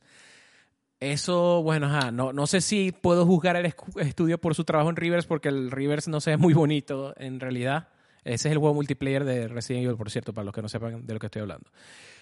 Pero bueno, la, la cinemática que mostraron, el diseño, y sabiendo que la historia viene de un tipo que a mí me gustó mucho, Higurashi, eh, loco, eso me emociona. O sea, el concepto de este juego me emociona. Que el desarrollador pueda ejecutar este concepto de manera eh, exitosa, ya lo veremos. Pero el concepto en sí está bastante interesante. Bueno, ese fue el Silent Hill Showcase. Vamos a parquearlo por ahí para comentar un poquito el de Resident Evil y después vamos a leer los, los comentarios que nos dejaron y a darnos nuestras opiniones finales ahí, ¿no? Sí. Mira, esa vaina de los huecos y las vainas saliendo está muy ¿Cómo así se llama la, la, la huecofobia esa? ¿Cómo se Tri- llama? tripofobia, creo que. Tripofobia. No, no sé si debería haber imágenes aquí, pero. No, no lo pongan. No. Damn, bro. Ok, Resident Evil Showcase. Vamos a ver qué mostró Capcom por acá. El... Capcom. Empezaron el show con la expansión de Winter. Este es el tema este de la... Ella es que la hija de... ¿Cómo que se llama este man? Winter del- Bichito es el de Resident Evil de- 7 y 8. Exacto, pero... eh, ah, se Pero me sí es olvidó la el nombre. hija. el- La- el nombre de la muchacha no me acuerdo porque yo no juego ninguno de esos dos juegos, pero... no, del, del, del man, del protagonista. Win- no sé qué, Ethan Winters, ¿no es? Ethan Winters, ¿eh? Ethan. Porque siempre los protagonistas de los juegos de terror se llaman Ethan. Ethan. Nate. Nate, no, no, no, no. Welcome to my mansion. I'm gonna kill Pero you ves, now. yo no lo he jugado, pero sin embargo siento como si lo hubiera jugado porque vi tanta gente streameando Village, streameando el 7, y Duo streameó el 7, Jay streameó el 7, no más. Lo medio jugué Vicario y tengo que jugarlo, o sea, las partes que no vi, ¿no? Pero vi bastante de este juego. Yo también quiero jugarlo. Este- Es más, yo había pensado jugar ese juego en Halloween, pero como salió Plague Tale y eso, a lo mejor ya se, se me va a ir octubre con Plague Tale y bueno, también quería jugar Scorn, pero vamos a ver. Diría que mostrándola cuando estoy comiendo, dice el- los huecos. Con el- un hueco en la. ¡Ay, caramba! Y la tira así. Sale un- una planta ahí. Pero bueno, empezaron con este. Este es el contenido donde este, tu protagonista es la hija de, de, Sí, este es como un de Ethan, o como se llama, el man este, ¿no? La expansión de Winter. Este, después Rivers, que es el que estaba comentando Raúl. Ah, por cierto, eh, recuerden que antes de hablar de Rivers, eh, lo que están viendo ahorita también es Resident Evil 8 tercera persona. Que, Mm. O sea, todo este paquete, y esto lo habían dicho antes, pero ya lo aclararon bien, bien, bien. Va a haber un paquete que viene, la versión Gold de Resident Evil 8 y trae todo lo que es DLC, pero si tienen ya el 8 y quieren comprar solamente el DLC, también lo pueden hacer. ¿Y qué trae esto? Trae el DLC de la hija, trae modo tercera persona de todo el juego de, de Resident Evil Ese 8. modo, ese modo tercera persona se ve cool, es como el 4, ¿no? Sí, Así que es bastante. que por cierto dijeron que va a ser muy difícil de verle la cara al personaje porque parece que esa es temática del 7 y el 8 de que tú nunca ves el personaje como tal de frente. Mm. Eh, entonces no, no te dejan eh, como que mover la cámara de que se le vea la cara, pues, supuestamente. Y el, había otra, otra cosa, además de eso, se me está pasando algo, pero hay otra cosa que, que ahorita no me acuerdo.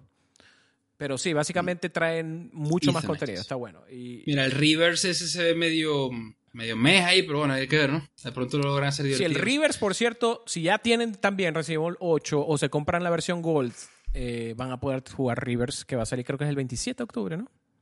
Mm. Vamos a ponerle aquí el Rivers ese raro. Ah, Reverse, pues.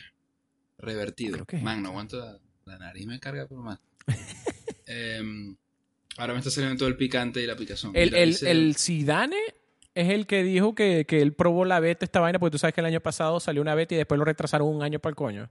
Que por cierto, debo decir, se ve mejor que antes. Todavía no se ve excelente, Sí, pero sí se ve mejor que antes. Antes sí tenía una...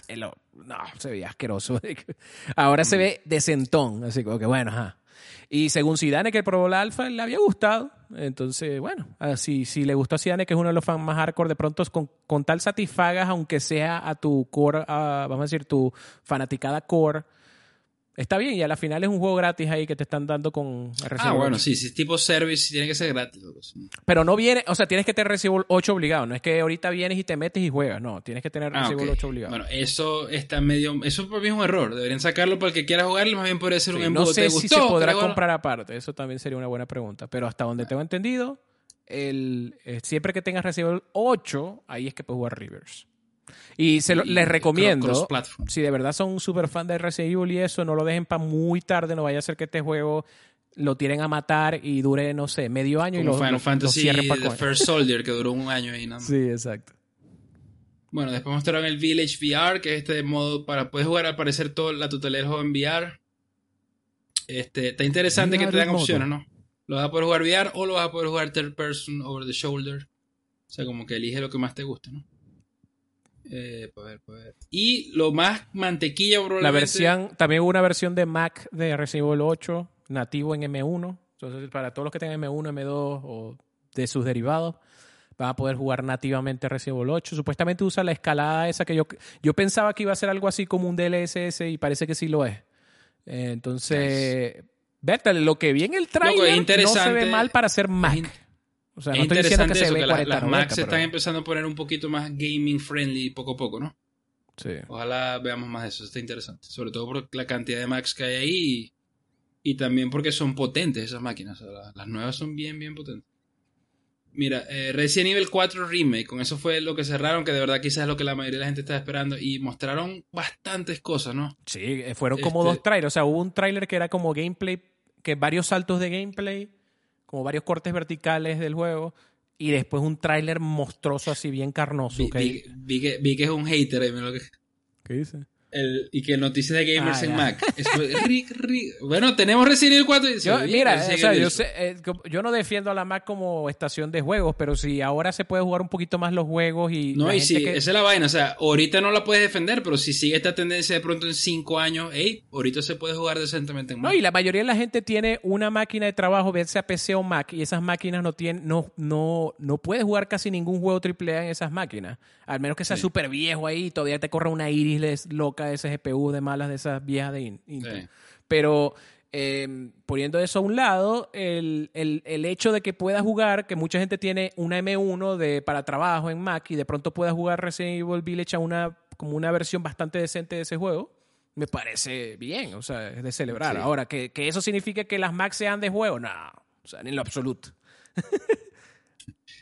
Lo del cloud. Mira, el, el amigo Toshi deja un comentario pero ya vamos Ah, a hablar no, de. Final Fantasy. porque Bueno, sí, Fantasy. también, eh, por eso, antes de hablar, bueno, ya estamos hablando de Resident Evil 4, pero antes que se nos olvide, también mencionaron las versiones de Switch Cloud de, de todos los Resident Evil, básicamente. O sea, de, de ¿cuál fue? Del 8, del 7, del, del 2, del 3, o sea, de todos 3. estos remakes que han salido y eso, o sea.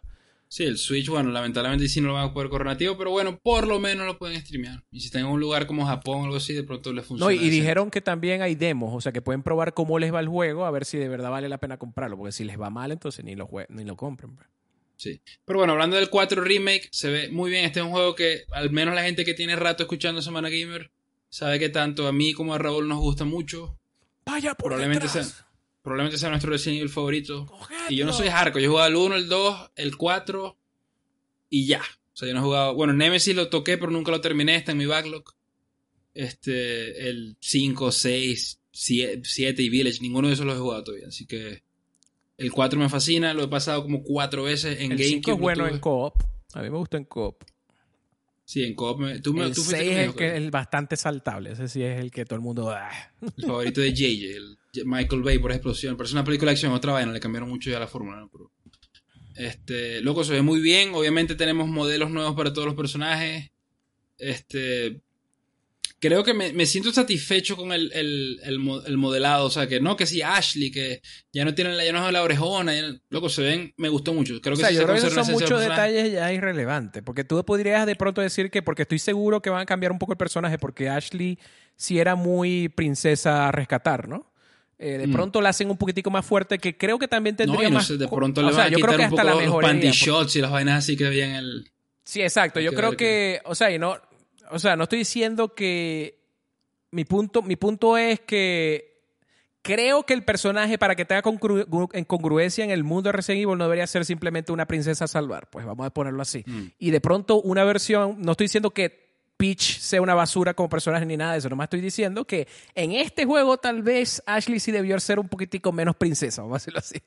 Este, y si era muy exagerado a veces lo que, como lo mostraban en el 4 el original. Entonces no me molestaría si cambian al personaje un poco, que, lo, que le cambiaron el look un poco. A todo el mundo le cambiaron el look. O sea, Leon no se ve exactamente igual. Ada y- Wong se ve mucho más asiática ahora que se ve antes. Y eso Sí. es bueno. O sea, se supone que están aprovechando la fidelidad nueva, el modelado de personaje está. Mira, dice Kit. Yo soy fan de que el enanito sea el man este que es un viejo con cara de bebé en TikTok. dice. El Sí, el- el- enanito na- loco. Porque esa era la otra cosa. Yo estaba viviendo y yo te dije anteriormente, desde que se anunció este remake, ya oficialmente dije, tengo, lo que tengo miedo es que la parte Campi, desaparez- de- Campi desaparezca. Creo que este juego todavía preserva algo de Campi, pero en su propia forma, en su propia Mm. personalidad que está presentando ahora más realista, pero todavía hay campines, porque por lo menos todavía está el enanito, todavía, pero ahora más victoriano, así, más detallado, con el pelo loco. Y, y hay partes ahí de que viene este coño y para una sierra con, con, con un con un fucking navaja, un, ¿cómo es? Un- una bicha estas Sí, un de- cuchillo militar ahí. o sea, con esa vaina para una... y el- Todavía hay campines, entonces estoy feliz. Estoy feliz porque todavía... Y sigue siendo congruente Ah, la con sierra. el motor, con la gráfica, o sea, como que no es el mismo campines del 4 original, pero no se perdió el campines porque este es un campines un poquitico diferente para que se adapte a la nueva generación, si se quiere. Entonces, me gusta. Me gusta lo Mm. Verga, que... loco, yo espero, lo único que voy a decir aquí va a ser un comentario medio absurdo en base a todo lo que hemos visto. Que el fucking bote en el lago se controle mejor, ese maldito bote, loco. ¿Te acuerdas? Mm, joda por un lado, sigue para otro lado. Ah, yo creo que sí, loco, yo creo que sí. Estoy jodiendo, te y acostumbras las a voces cambiaron, o sea, obviamente todas las voces están nuevas, nuevos actores y todo, pero todavía son españoles diciendo cosas ahí. de, "Cogedlo, de pues". ti. Me gusta. Morir es vivir. Creo que dicen, ahora se le entiende lo porque te acuerdas que antes eran como que ahora se le entiende lo que están diciendo y están diciendo cosas creepy. Me Mm. gusta, me gusta. No, se ve cool, de verdad que creo que. Y este juego tampoco es que. Como que ahora va a tener la oportunidad de brillar. O sea, no Resident Evil 4 es un juego que ha vendido millones de millones, súper popular, a la gente le encanta. O sea, simplemente están reviviendo un clásico, básicamente, ¿no? Sí, y ahora más perfecto que nunca, Mm. no solo Más por los perfecto gráficos. y no sé qué tan. O sea, el 4 original sigue siendo muy jugable ahorita. O sea, no es un juego que. Sí, pero hay cosas, soft, por ejemplo, la, no sé si tú lo has jugado últimamente, pero tú esa, si es todavía medio... Como era el primer juego, over- bueno, no sé si el primer juego over the shoulder, pero si era uno de los primeros juegos over the shoulder de ese estilo así, eh, si habían algunas cosas clunky de que tenías que darle un botón y él apuntaba para abajo, para arriba, no sé qué, y pa- tenías que voltearte con un botón para el otro lado y, co- y corrías tuc, tuc, tuc, ahí, no sé. Mm. Hay cositas que hoy en día se hacen mejor con esa misma perspectiva, con nomás viendo el mismo Resident Evil 2 y 3 y esas cosas. Y esto lo está aplicando, lo cual lo hace mejor automáticamente. Espero que, el, espero que el vendedor todavía diga. What are you buying? Sí, O sea, sí lo dice, you- ¿no lo escuchaste? Sí, hay una parte en el segundo tráiler que muestran que el tipo tiene otro actor, pero todavía es un actor así Conserva como... las líneas ahí. Sí, el actor todavía es europeo, como un inglés europeo así. Y si dice, what, you buy, what are you buying? Mira, dice, dice Kid, me recuerda como lo del Final Fantasy VII Remake con el Honeybee, remakeado y cambiado, pero a su modo. Exacto. Y que call- callate, me estoy leyendo y no sé qué fue lo que dije, anda a dormir, estoy cansado. Era como lo de que hay un clip de una Missy que es como el hombre y la mujer y la mujer y el hombre, pero así mismo y al revés. Y no, what the fuck? Por O sea, cierto, un- en la colección que mostraron, tengo interés, pero seguro va a estar cara y a lo mejor ya está hasta vendida completamente porque el Mm. pre-order empezó cuando salió el, el direct. scalpers ahí sabrosos seguro. Pero mira, ahí está la figura de, de, de- ¿cómo se llama? De Leon y toda esa vaina está brutal. El, no sé No, si el Zidane que- ya, ya la preordenó. Si no la ordenaste, perdiste ya. De verdad que se ve súper bien. Este, hype. Esto le tengo mucho queso. Es mi juego favorito de la saga y vamos a ver qué tal cuando salga, ¿no? Este, ahora, confrontando Silent Hill y Resident Evil, que obviamente, a pesar de que son dos series icónicas de survival horror, obviamente Resident Evil trascendió más porque Silent Hill llegó a un punto en que un parón ahí brutal, ¿no? Y PT murió, o sea, como que PT tenía potencial también de... PT hubiera sido, no sé, de pronto el el Resident 4 de Silent Hill, algo así, como un juego que iba a reventar la. Innovar la Para franquicia los y todo pelos eso. la vaina esta, ¿verdad? Resident Evil 4 está... Sea, Este, no, los juegos- este sí va día uno, loco. Este va día uno. Podría llegar a ese nivel, así no me gustó tanto el 4. Es ¿no? que yo El- creo que esa es la vaina. Yo, yo creo que sí es día uno. Lo que pasa es que tú estás- lo que pasa es que el 2023 viene tan di- tiene tantos días unos. Que yo Ahorita creo el que siguiente si tú día agarras otro día God of uno y War. se te, ya no vas a, nadie, nadie va, o sea, ningún, ninguna votación va, va a suceder. No, pero fíjate que el único que tengo ejecutivo es God of War y ya el año que Bueno, viene, bueno, Silksong. al año que viene no tiene, bueno, Silson obviamente, si es que sale el año que viene. Cállate. Puede ser el Sea of Stars, también está en mi lista. Me encanta cómo se ve. El Sea- no, chamo. Sea of ¿Cómo que Star puede ser? tiene que Chao, ser Big, día un uno. subscribe, me voy. Me a perdonar.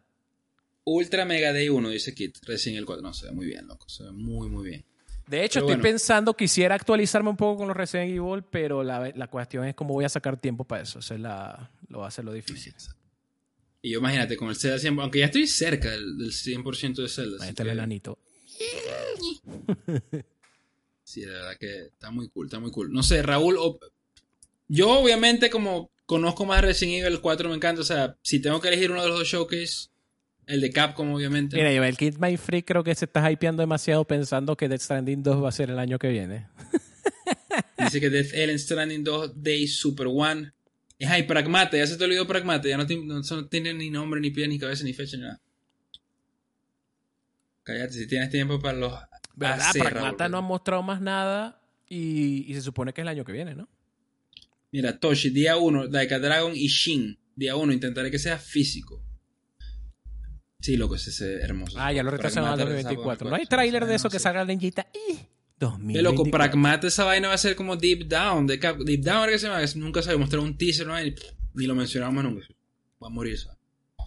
Este, pero bueno, mi take, los dos eventos estuvieron bien, le dieron bastante alimento a los fans de sus respectivas franquicias. Creo que Capcom se llevó el spotlight muy superior a lo que mostró Konami, a pesar de que es bueno ver el remake de, de Silent Hill 2, se ve muy bien también, pero creo que el remake de, de Resident Evil 4 se ve en buen español. Hostia, de cuatro pares. Se ve como de, de los cojones. Se ve brutal, loco. Se ve muy, muy bien. ¿Qué te pareció, Tierra? ¿Cuál, ¿Cuál evento te gustó más? Eh, obviamente el Resident Evil es mucho mejor porque Creo mucho, o sea, vamos a decir, el quitando Rivers, todo lo demás me interesa, o sea, básicamente. En cambio, Silent Hill fue, me interesa el remake, El del, remake del 2, 2 y el F. y el F tengo hype, pero todavía está wait and see. O sea, Ah, bueno, lo de Anapurna, que también hay que Sí, esperar es que mucho hay- más. casi todo es wait and see, porque todo puede ser potencialmente buena, pero lo que nos mostraron fueron muchos conceptos, mucha vaina. En cambio aquí Capcom sí mostró carne que sale ya. Se Mm. viene marzo, es 2000 el marzo de 2023 es Resident Evil 4. Y todos los demás que vimos ahí, que si los DLC y eso ya están saliendo ahorita. Entonces, nada. Eh, Mira, dice Kit comentando y os dejar algunos comentarios sobre esto, sobre Silent Hill. Estoy emocionado por el regreso de esta saga, pero al mismo tiempo me siento decepcionado porque se nota que se están yendo por lo bajito. Presupuesto limitado, todo tiene ese sabor doble A, que no está necesariamente mal, pero no me lo esperaba de una franquicia tan legendaria.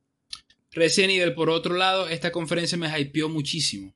El remake del 4 se ve de Dios. Los añadidos nuevos se ven divertidos y parece la oportunidad perfecta de jugar esa joya que me perdí en su momento. Que por ahí estaba Zidane diciendo en el chat que si debería jugar el 2 original de PlayStation 2. Yo todavía lo haría. Yo no tengo. A mí no me molesta no jugar juegos retro. O sea, sobre todo porque se ve que es un remake tan diferente que de pronto todavía vale la pena jugar Silent Hill. Sí, es 2 como decir, este, voy a jugar eh, Final Fantasy Final Fantasy remake, Remake. y no voy a jugar el original. No, o sea, el original todavía es súper jugable, es muy un juego, o sea, hasta el estilo de juego es muy diferente, entonces puedes jugar ambos Mm. juegos. Ahora, Sí. y en el caso del 7 remake específicamente, recordemos que es más que un remake, o sea, que hay elementos que cambian la historia en cierto nivel, entonces no todavía valdría la pena, más, y sobre todo en ese caso, valdría la pena ir a, a Final Fantasy VII. Eh, en este caso, probablemente sí puedes jugar simplemente el Resident Evil 2 o el 3. El 3 es el- creo que es el que cambia más, si no me equivoco, de- del original, porque... Y, y he escuchado menos, o sea, como que hay gente más, descon- eh, con- no contenta, vamos a decirlo así, del, con el 3, con el remake del 3. Pero igual, tú puedes jugar, o sea, yo he escuchado gente que también dice, no, pero, o sea, si no quieres irte hacia atrás, no quieres jugar un juego retro y además de que también son medio clunky, clunky con los controles de tanque y toda esa vaina, no te tienes que ir a jugar los retros, tú puedes jugar el, el nuevo también, sin problema.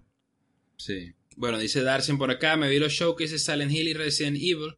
Debo decir que el de Silent Hill se ven buenos los juegos por venir. Me llama más la atención de todos el Townfall, porque según las historias que decidan mostrarnos podría ser bastante interesante. Pero el Silent Hill F, por más que se ve bueno, no me convence mucho el tema de la paleta de colores. Y el de Resident Evil creo que lo que más me emocionó... No me Sí, gusta. no, no tiene tanta neblina, no me gusta. Y de Resident Evil creo que lo que más me emocionó es que en el 4 tenemos voces en español con los ganados. Quizás no son las de chiste del 4 original, pero al menos eso lo mantuvieron. Pero todavía Eh, suenan bien. sí. O sea, yo todavía no he escuchado vaya por detrás, como decían las voces originales, pero a lo mejor puede detrás. estar, no sé. ¿Te acuerdas que había unos tipos que tenían acento ahí como boliviano, una vaina rara? Eso no era de España, ¿sabes? Que Eso, eso era en, en este juego. En el, En el 4 original. Sí, en el 4 original. De creo que fue, creo que habían unos Ghost Recon, unas vainas así que sí salían y que estamos en No, no, en México. el 4 había unos tipos ahí como que... O sea, no llegaba al nivel Estamos de... en Venezuela, híjole, güey, no sé qué. Exacto, una, vaina así como que. Bueno, en fin. Eh, quizás no son las del chiste del 4, pero al menos lo mantuvieron. El DLC, debo decir que solo me llama la atención la historia de Rose, porque el modo en tercera persona lo probé y se siente raro. Siento que es más fluido en primera persona y los personajes de los mercenarios eran buenos. Hay que probar el modo en tercera persona. O sea, se veía decente gameplaymente, pero de pronto cuando lo tocas el feeling si no está tan bueno. No sé, hay que probar. Creo que le echaron, le hicieron, o sea, por lo que se ve en el video, por lo menos le echaron ganas a ese modo. Y se ve bastante jugable. Mira, Ahora, Kid, que sea Kid. mejor que el de El ejemplo de esos doblajes que estás en un país y suena como y que en un Charter 4 en la cárcel en Panamá y los, los guardias y que chingada madre. Eso Sí. mexicano, y que- ¿Por qué? O sea, maldita sea, loco. Tiene que decir, ¿qué chuchi? Deberían cancelar a pasas?" esa gente porque tienen que aprender. Ah, ve. Exacto, Eso es cultural. no es apropri- ¿cómo es? Eso es una un- falta de respeto cultural ahí. Dice. mm, Tenemos a un gringo ahí, al man ese. O sea, tienen que hablar así, ¿no? Es como lo- lo- los españoles hacen las series tipo que si Breaking Bad, que nosotros querer proponer. Es como este Goose Fring ahí, ¿no? En español todo raro y que. El, el- ese es el, ¿cómo se llama? El actor este, el cubano. Expósito, sí. Pero es que creo que él, él habla perfecto español, creo que sí. Yo no sé, pero en Breaking Bad no hablo perfecto, pero. O sea, creo que lo he visto en entrevistas y habla un español, aunque sea decente, creo. Sí, dice, a mí me gustó el F y me parece un arte de Fatal Frame, pero el juego tocará ver qué tal. O sea, me llama, pero no sé, si, no sé qué tan Silent Hill sea. Ese Zidane hablando sobre Silent Hill F dice, ese era el chiste con Resident Evil 4, que los japoneses ni sabían dónde quedaba España. Bueno, para los japoneses de pronto, detrás de ti, y una voz mexicana y el tipo, no, eso es España, ¿sabes? No tenías ni idea. Bueno, pero si era por lo menos detrás de ti, imbécil. Sí, pero que de pronto viene un tipo, ya, güey, o algo así, que se era un ganador. Altas expectativas para el Rivers, ojalá no decepcione. Bueno, gracias por sus opiniones, chicos. Vamos a entrar en el Rapid Fire, ya estamos, se queda tiempo, pero vamos a, otra noticia, vamos a comentar lo de Bayonetta 3, no nos podíamos ir sin Bayonetta. Bayonetta. ¿Qué pasó con Bayonetta? Bueno, la actriz original de doblaje del juego, del personaje de Bayonetta, el Bayonetta 1 y 2, ella es Elena Taylor, publicó en su red social Twitter Esto fue un el video. domingo, si no me equivoco, ¿no? Sí, el 15 de octubre, que eso fue el sábado pasado. Al sábado. Un video ahí hablando, diciendo básicamente dirigido a los amigos, a los fans de la serie Bayonetta, que ella, bueno, no había. No iba a ser la voz del personaje por un conflicto que no le iban a pagar lo suficiente, que le estaban ofreciendo un salario muy bajo, y llamó a un boicot del juego, o sea, diciéndole a los fans no compren el juego, no apoyen este tipo de maltrato a los actores de voz. no sé como que lo pongan en, en una organización de caridad o algo así. Exacto. Pero bueno, eso fue lo que dijo ella. El director del juego respondió en su Twitter también, Hideki Camilla, que este tipo es súper polémico en Twitter, bloquea a todo el mundo.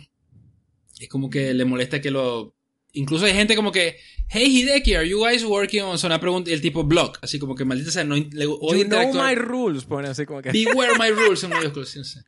¿Qué que dijo que, yo no que no, o sea, maldita sea. Yo creo que es una mala traducción ese, pero que beware, sad and deplorable about the attitude of untruth. Beware my rules. Pero bueno, el tipo obviamente estaba súper cabreado. en, trip en, Twitter, una cosa así rara, pero Japón, con mal traducido ahí, no sé. y bloqueando un poco de gente, qué demonios.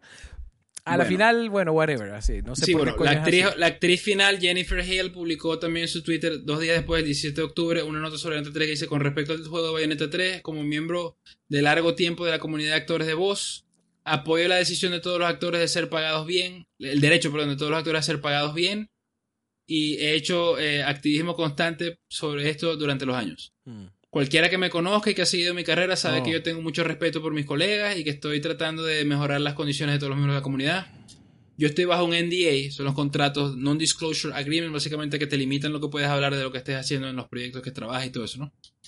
Eh, y no tengo ninguna libertad para hablar sobre esta situación y mi reputación se mantiene y habla por sí misma. Le pido sinceramente a todos que mantengan en mente que este juego ha sido desarrollado por un equipo completo de gente que ha trabajado duro y ha sido dedicada y espero que todos mantengan una mente abierta sobre lo que han creado.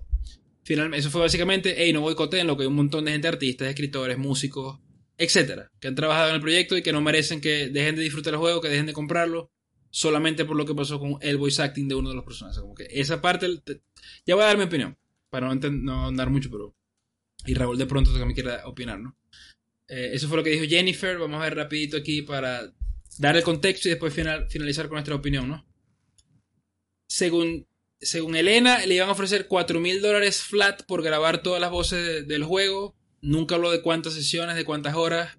4 mil dólares lo que te vamos a dar. Y ella dijo, no, esto es un insulto, esto es muy poquito, etc. Jason Schreier, del cual hablamos siempre, que publica en Bloomberg, al parecer tenía fuentes dentro de, o familiares con el tema dentro del Platinum, que le confirmaron eh, que que al parecer la historia incluía otros temas como que Platino le había ofrecido a ella entre 3 y 4 mil dólares por sesión y que iban a ser al menos 5 sesiones. O sea, si multiplicas 3 por 5, estamos hablando de al menos 15 mil dólares o de, en un rango de 15 mil a 20 mil dólares por grabar todas las voces de Bayonetta. O sea, por todo el juego, entre comillas. Dice, la respuesta que obtuvimos en nuestra investigación es que al parecer Taylor le, dio una contraoferta a Platinum pidiéndole seis figuras, o sea, no sé, 100 mil, 200 mil dólares, no sé. Sí, mínimo 100 mil. Cuando se hablan seis figuras, te puedes imaginar. de 100 mil hasta 999 mil, o sea, seis, esos son seis figuras, ¿no? Sí. Más residual, o sea que, no sé, por cada 100.000 copias del juego me tienes que dar tanto, o sea, como que algún tipo de royalties, algún tipo que depende de las ventas, un porcentaje o algo, pero es algo que te va llegando. De hecho, muchos actores de Hollywood todavía se mantienen de residuales, o sea, mm. y que las negociaciones se cayeron en ese momento. O sea, como que me imagino que Camilla, está loca, Clean, le colgó así, está loca, chica. Dice que Taylor niega esto en un email que le envió a Bloomberg. Ella dice que esta es la versión de los eventos que envió Platinum y que es una mentira completa y que están tratando de salvar su trasero y salvar el juego. Loco, la manera tan despectiva como ella habla, porque esto es quotes, o sea, me imagino que esto lo sacó Jason del correo que ella le envió. Habla muy mal de ella, loco. O sea, independientemente de si ella tiene la verdad o no, ya como que para mí le erosiona la credibilidad. En segundo lugar, hay otra carta, otra vaina que escribió, no sé si fue en el Twitter ella misma, como que, no, yo quiero ya be done with this, quiero regresar a mi, a, mi, teatro. A, mi teatro, o sea, como que ya se ve que estaba cansada del mundo de los videojuegos. parece que ella está en teatro también y quiere simplemente estar en teatro, ¿no? Pero no le gustó mm. mucho la experiencia de los videojuegos. Aunque, bueno, el último, el último, creo que el último trabajo que hizo fue la misma bayoneta en el 2014, de la bayoneta 2. Sí, bueno, ya para terminar, Taylor, eh, Jason dice que los videos de Taylor, sin embargo, fueron vistos más de 9.5 millones de veces solamente en Twitter. y esto ni hablar, obviamente. Que eso es mucho más de lo que va a vender el juego. Sí, sí, pero también obviamente esto fue eh, su tweet original, pero obviamente lleva un montón de, canales de YouTube que están hablando. ¿no? Cierto, muchos, muchos actores y, gente de la industria la, de alguna forma la apoyaron, ¿no? Porque, y, dieron ejemplos de casos similares en su, en su, su carrera. profesión, sí. Este, el punto, una cosa y otra cosa que ella dice que la última oferta que le dio em, Platinum fue 4 mil dólares por todo el juego. Y resulta que, al parecer, y lo dice Jason Schreier, que al parecer lo que sucedió fue que cuando ya eligieron a otra actriz eh, para hacer bayoneta, todavía le ofrecieron a ella como un cameo para, este, para que apareciera en el juego de alguna forma u otra. Y por ese cameo, o sea, una sesión donde iba a ser un personaje cameo y más nada, le iban a pagar 4 mil dólares. Y entonces al parecer ella está tomando esa oferta como la última oferta, ¿me entiendes? Como que cuadra con lo que dijo, pero suena también raro porque suena como que está de alguna forma, no está mintiendo directamente, pero lo está como que le quita el contexto a esa última oferta, ¿no? Eh, y, esto, y el punto de que hayan tantas fuentes corroborando los papeles oficiales de Platinum, eh, y bueno, también obviamente la misma pronunciamiento de Platinum como organización eh, apoyando más a la nueva actriz y al, cuento que, ya hemos escuchado más de Jason y de, la prensa como tal, la pone mal, pues, vamos a decirlo así.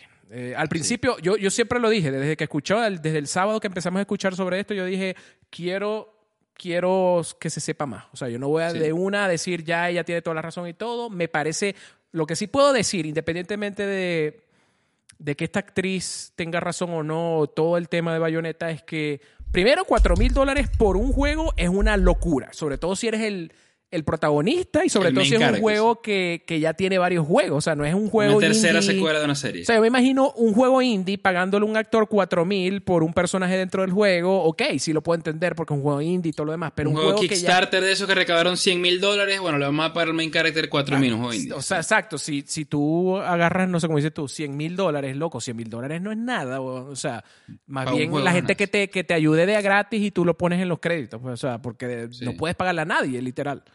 Este, Sí, pero, ese, o sea, los, costos anuales de, la, nada más de para vivir, comida del programador y el artista, ¿no? exacto, y, se están sacrificando porque un trabajador de, del calibre de desarrollador de videojuegos debería estar cobrando esos 100 mil tranquilamente en un año. O sea, este, entonces esa es la vaina. Eh, el, el, entonces no estoy muy de acuerdo con eso, pero pareciera que ese no fue el caso exactamente, aunque, de nuevo, el actor de eh, varios actores que apoyaron a ella sí dijeron de ejemplos donde sí les ofrecieron 4 mil dólares fuera de la unión que hay de actores de, este tipo, ¿no? Y, o sea, era como que, bueno, fuera de la unión, ahí calladito la boca, te pasamos 4 mil por ahí. Él, obviamente, lo rechazaron, pues, porque para eso está la unión, para eso está ese tipo de cosas. Eh, eh, obviamente 4 mil no es nada. Ahora, 20 mil es algo Creo que todavía para un juego como Bayonetta 20 mil sería poco, pero no sé los números que de verdad se pagan a estos actores en juegos AAA. Pues no, no tengo ni idea, no sé si de verdad deberían ser 100 mil, eh, como dice, me imagino, que, yo me imagino que, que es muy, de pronto un Troy Baker cobra 100 mil dólares, 200 mil pero es Troy Baker, o sea. Exacto, Troy, Baker. Y de pronto lo normal es 10 mil, 20 mil, no sé. De pronto lo que le ofrecieron de los 15, 20 mil está en línea con lo que se ve, ¿no? No sé. Exacto. Y, también no sé cuánto ella gana el teatro. Pronto el teatro sí se hace sus 100 mil, sus seis cifras y obviamente ella dice, ah, yo no voy a estar gastando mi tiempo haciendo un juego cuando en el teatro yo hago seis cifras. Ah, bueno. Ah, no creo que sea así el caso pero asumiendo que sí sea así, entonces, bueno, quédate en el teatro, ¿no? Porque a lo mejor nadie te quiere pagar seis cifras en los videojuegos.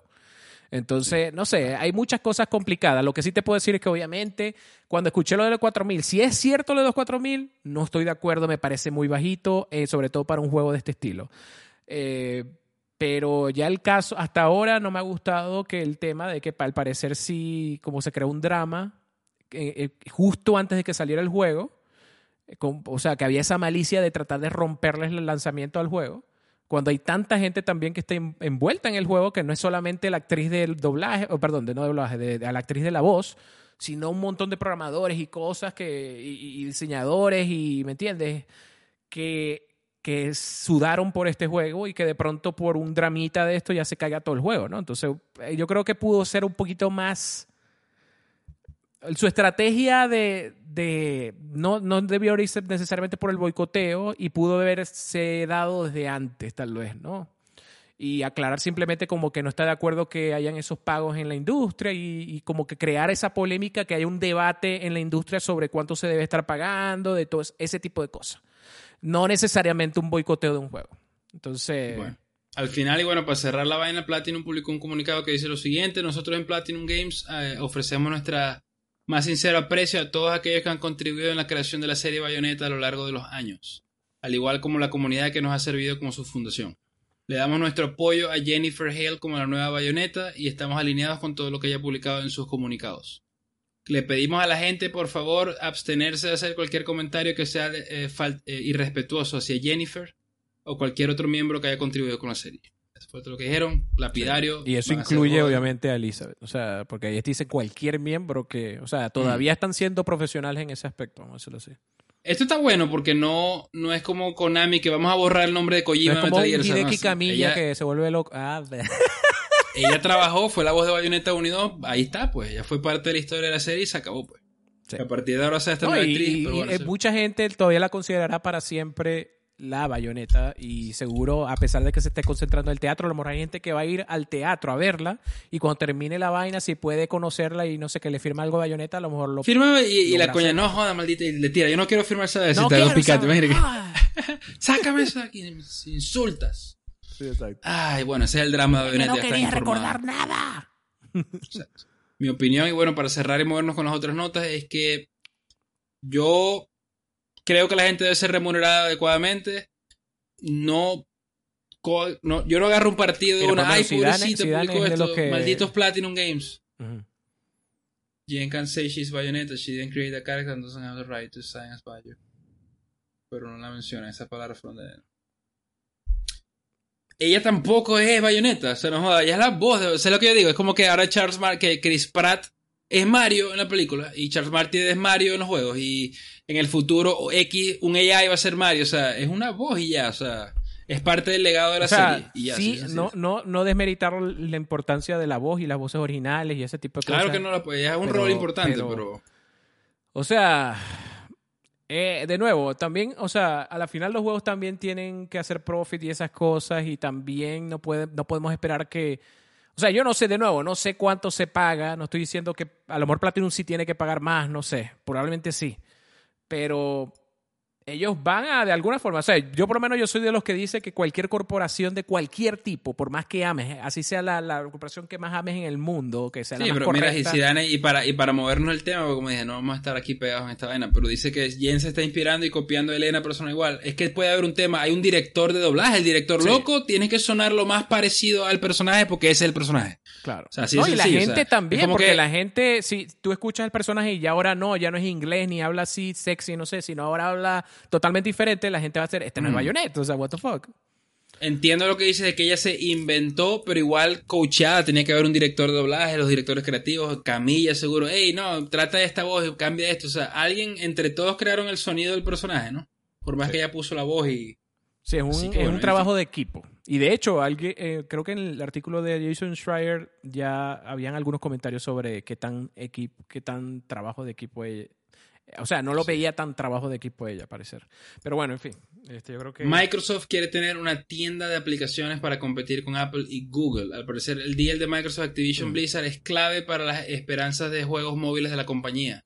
Microsoft está eh, calladita ahí, con, creando un ecosistema móvil de Xbox que va a depender en gran medida de los juegos de Activision y King. Y bueno, esto es un artículo de, de, The Verge, es un long form más o menos largo, ¿no? Obviamente no lo voy a leer todo, pero... No, no, no. No, y lo más importante es eso. Lo más importante es que en los papeles de todo esto de la CMA y toda esa toda la vaina esta del drama Activision Blizzard, si se quiere decir, salió esto de que Microsoft quiere también crear una, una tienda que compita contra Apple y Google en, en la parte móvil y en general, ¿no? Eh, está, está curioso y eso también explica un poco por qué quieren King y esas cosas, ¿no? Y creo que en general es positivo porque al final, de nuevo, como más, más competencia es bueno. Siempre. Mira, de nuevo, ahí en PC tienes Epic, tienes este, ¿cómo se llama? Tienes Steam, tienes eh, GOG, y entonces ahora va, este, también tienes la de Windows, ¿no? Pero imagínate que ahora también móvil, no solo tienes que si el Epic o el Amazon o el, ¿cómo es? El Fire, no sé qué, y el de Google, pero también de pronto puedes instalar alguna de Microsoft, ¿no? Eso sería bueno, diría yo, ¿no? Eh, ¿Qué pasa en iPhone? Ya, bueno, eso es muy complicado, ya lo hemos tocado también, porque eso ya desde el drama ese de, de Epic y eso, ya tocamos bastante ese tema. Eh, ya veremos qué pasa con eso, básicamente. Pero el punto es que, que está cool. Y yo creo que, por ejemplo, si ya yo compré, no sé, por decir algo, compré Guardians of the Galaxy en Xbox, que es uno de los juegos que compré directamente en Xbox y no es de Game Pass. O sea, está en Game Pass, pero yo lo había comprado ya. Eh, y eso lo podría jugar, no sé, en un futuro en móvil porque está en la tienda esa móvil. Cool, o sea, porque ya había invertido en esa tienda. Está bien tener esa opción, ¿no? O sea, de pronto ni siquiera compro todo en Microsoft, sino que puedo entrar a Microsoft. Bueno, hay gente que entra a Epic nomás para jugar los juegos gratis que han dado, por ejemplo. Entonces, ya tú, tú ves cómo lo usa. El, punto es que hay varias opciones. Bueno, eh, vamos a ver qué pasa con eso. Ese tema de la CMA sigue ahí dando tela, ¿no? Vamos a ver qué pasa. No de Final Fantasy XVI trailer de cuatro minutos y medio. ¡Oh! Negación de épico se ve. Se ve épico. Yo te digo, yo, yo hablé con Kid, Kid me hypeó. Kid me hypeó. No, porque yo estaba como que vi la vaina y yo. Y teniendo el Play 5 aquí al lado, yo como que recuerdo antes de tener el Play eso, 5. Y veías el Play 5 y casi que lo empujaste así como para que se cayera. Así como que... No, no, sino que antes de tener el Play 5 yo veía Final y yo, mierda, quiero tener el Play 5 para jugar Final 6. Ahora tener el Play 5 ya como que no estaba tan. Se me bajó un el hype, no sé por qué. O sea, se sigue viendo, ey, sí lo quiero jugar, bro. Ese es como cuando tienes la vaina y, y, ya, como ya la tienes, te hypeas por alguna razón. Es como no, pero me me pie de Final 15, de Final 16, perdón, porque ¿Por qué, loco? Si este tráiler es uno de los que más me ha gustado. O sea, no, no, está increíble, me gustó, pero como que, o sea, si lo juego al mes de que salió no me importa. O sea, como esta que. vaina, Kid, por Dios. no, ya vas a ver, pero Kid me empezó, loco, pero aquí no está Nomura, pero aquí esto y otro, y me empezó como a hypear y verga, loco, me hypeó Kid. O sea, Kid fue el que me eh, hypeó. los argumentos de Kid, no está Nomura, ya, ya, ya, el mejor oh, sí. Loco, Yoshi P. No hay correa. no hay correa, fantasía, airships, dragones, sumos locos, o sea él me hypeó con la vaina. No, el trailer de verdad está increíble. Estéticamente se ve Creo genial. que mejoró gráficamente, ¿no? Si no me sí, no, y lo que dijo Yoshi P de que vamos a mostrar algo Chamo, bien esas montañas, eso es un castillo y un bloque de hielo gigante. ¿Qué es esa? Me deja de Sí, sí, sí. No, bueno, imagino que eso serán los cristales que hablan ahí, ¿no? Supongo, esos cristales gigantes, una vaina así. Es que yo lo entiendo, dice Kid Nomura le creó un trauma y el mismo Square con todo. Exacto, yo le dije ahí que Various Daylight eh, Infinite un Discord. estaba como que. O sea, Square se había convertido en Wait and See. A pesar de que el 15 me gustó, que por ahí estaba Toshi, que el 15 es muy malo. A mí no me parece un juego muy malo. Es un Final Fantasy raro. No me parece un mal juego. No me gusta el combate. El combate es. Pero me gustan los gráficos, me gusta la música, me gustan los personajes. O sea, tiene cosas que lo hacen. Exacto, o sea mientras no sea como todos los Final posteriores al 10. Lo único que me da miedo es que Ahí no estoy de acuerdo porque a mí me encanta el 10, el 15 lo, le metí 300 horas, lo pasé en todos los idiomas que traía, lo platiné, o sea, yo amo el 15, loco, me encantó el 15, este... El 13 no lo he jugado y hasta el 13 no te extrañe, Raúl, que yo juegue el 13, que es un juego muy divisivo, mucha gente lo odia. No, porque es lineal, no, porque los personajes son... Tienes que jugarlo. Loco, Doc, que es un amigo de Twitch, él, dice, loco, yo no entiendo por qué lo han tan mal de este juego, lo he disfrutado mucho. Me dijo yo, verga, tengo que probarlo, de pronto me termina gustando. No, es que yo nunca he dicho que es un juego malo. No, no es un juego malo. No, pero hay gente que dice, es una porquería, no sé qué. Pero sí es, o sea, no, marico. Y, y, te digo, el 10 es uno de mis Final Fantasy favoritos. El 10 me encanta. Es bastante lineal. Pero el, 15 también. El 13 es la, o sea, no es necesariamente lo lineal. Es la, historia, cómo se desarrollan los personajes. Hay, un problema y me aburre. Eh, la mayoría del juego no, no, te desbloquea el sistema de pelea hasta que ya por fin ya te pasaste el, juego. Ahí es cuando por fin ya desbloqueaste todo el sistema de pelea. Es como que todo el juego es un tutorial para el coño. Entonces, a mí los tutoriales personalmente me la ladillan mucho. O sea, hay que saberlos hacer. Los tutoriales hay que, sobre todo, no sé, creo que era el podcast de Colin que estaban hablando de que no hay, no sé de qué juego, creo que era Chris que estaba ahí que no, que el tutorial ese como media hora y te explican, pero con gameplay, pero un montón de texto. O sea, esos son los peores tutoriales. Mira al Toshi, lee el comentario de Toshi. Lo vendí porque. Exacto. Yo, como él, he visto un montón de gente, pero ahora estoy viendo gente que. que les gusta. Entonces yo quedé como que. Yo primero tengo que probar. A mí no me importan los reviews ni las. por ahí. Está en Game Pass y todo de PC. No, en Game, Pass, en Game Pass, ah, bueno, no sé, pero de PC. Porque de sí, Xbox creo que sí, está. sí está y está una versión 4K porque el, la retrocompatibilidad puyada. Mm. Pero y ahí ese creo que es una de las mejores versiones que hay, pero no sé si está en PC, eso es lo que no estoy seguro. El juego todavía hoy se ve bonito, eso te lo puedo decir de una vez. O sea, los gráficos, nunca me quejé de la música ni de los gráficos. La presentación del juego, los menús, toda esa vaina. Por lo menos, otra, otra cosa y para seguir con el 16 que Toshi ya comentado y Codemaster se conecta, bienvenido. Este, es que él dijo que no, pero es que no tiene party. Me importa un pepino, eso no me afecta. O sea, creo que y, si hay personajes que en varias zonas, creo que aquí no, mira, de pronto hay historia, pero que el juego sea un solo personaje, no creo que me afecte el disfrute. Este, visualmente se ve muy bien. Todo depende de la dirección. Si la dirección es cohesiva y, trata de alguna forma de alimentarse de ella misma, o sea, que va impulsando la cosa más, más y más y más. Obviamente, si tú tienes una historia que se concentra en un personaje o que tiene una perspectiva de un personaje, eso no la hace mala. O sea, hay muchas historias que son así que son buenísimas. Entonces eso no necesariamente es malo. Ahora que Final Fantasy a veces cambia perspectiva y eso, como vamos a decir, relativamente... No, y esa es otra vaina. Fíjate que este va a ser acción puro y duro, que lo dicen compara con Devil May Cry, que no, con gente del Mucha gente habla de eso del Devil May Cry, pero cada vez que yo veo gameplay... Porque fue por el tema de que alguien del team, creo que el Battle Designer, o sea, el carajo que contrataron para crear el sistema de combate, fue el que creó el sistema de combate. Pero tú ves en la parte, ves más, voy a adelantar, pero hay una partecita que sale gameplay, pero marisco, hay demasiados elementos RPG y barras para que sea Devil May Cry. Devil May Cry no es así, marisco. Entonces también decir que es Devil May Cry el, tema mío, el tema mío es probarlo, porque como dije, yo veía el 15 Warstrike con números y verga, se ve buenísimo. Lo que los juegas locos era apretar el Warstrike, ataque, curar, el 15 sí es una vaina El sistema de combate sucks. Y el sistema de combate del 15 es el punto más débil para mí del juego. Aquí está no, loco, pero eso no es de. Mira, y tienes como tres barras y una vaina. Sí, pero es que yo creo que ese, es el. High potion. O sea, yo creo que este es más parecido de pronto.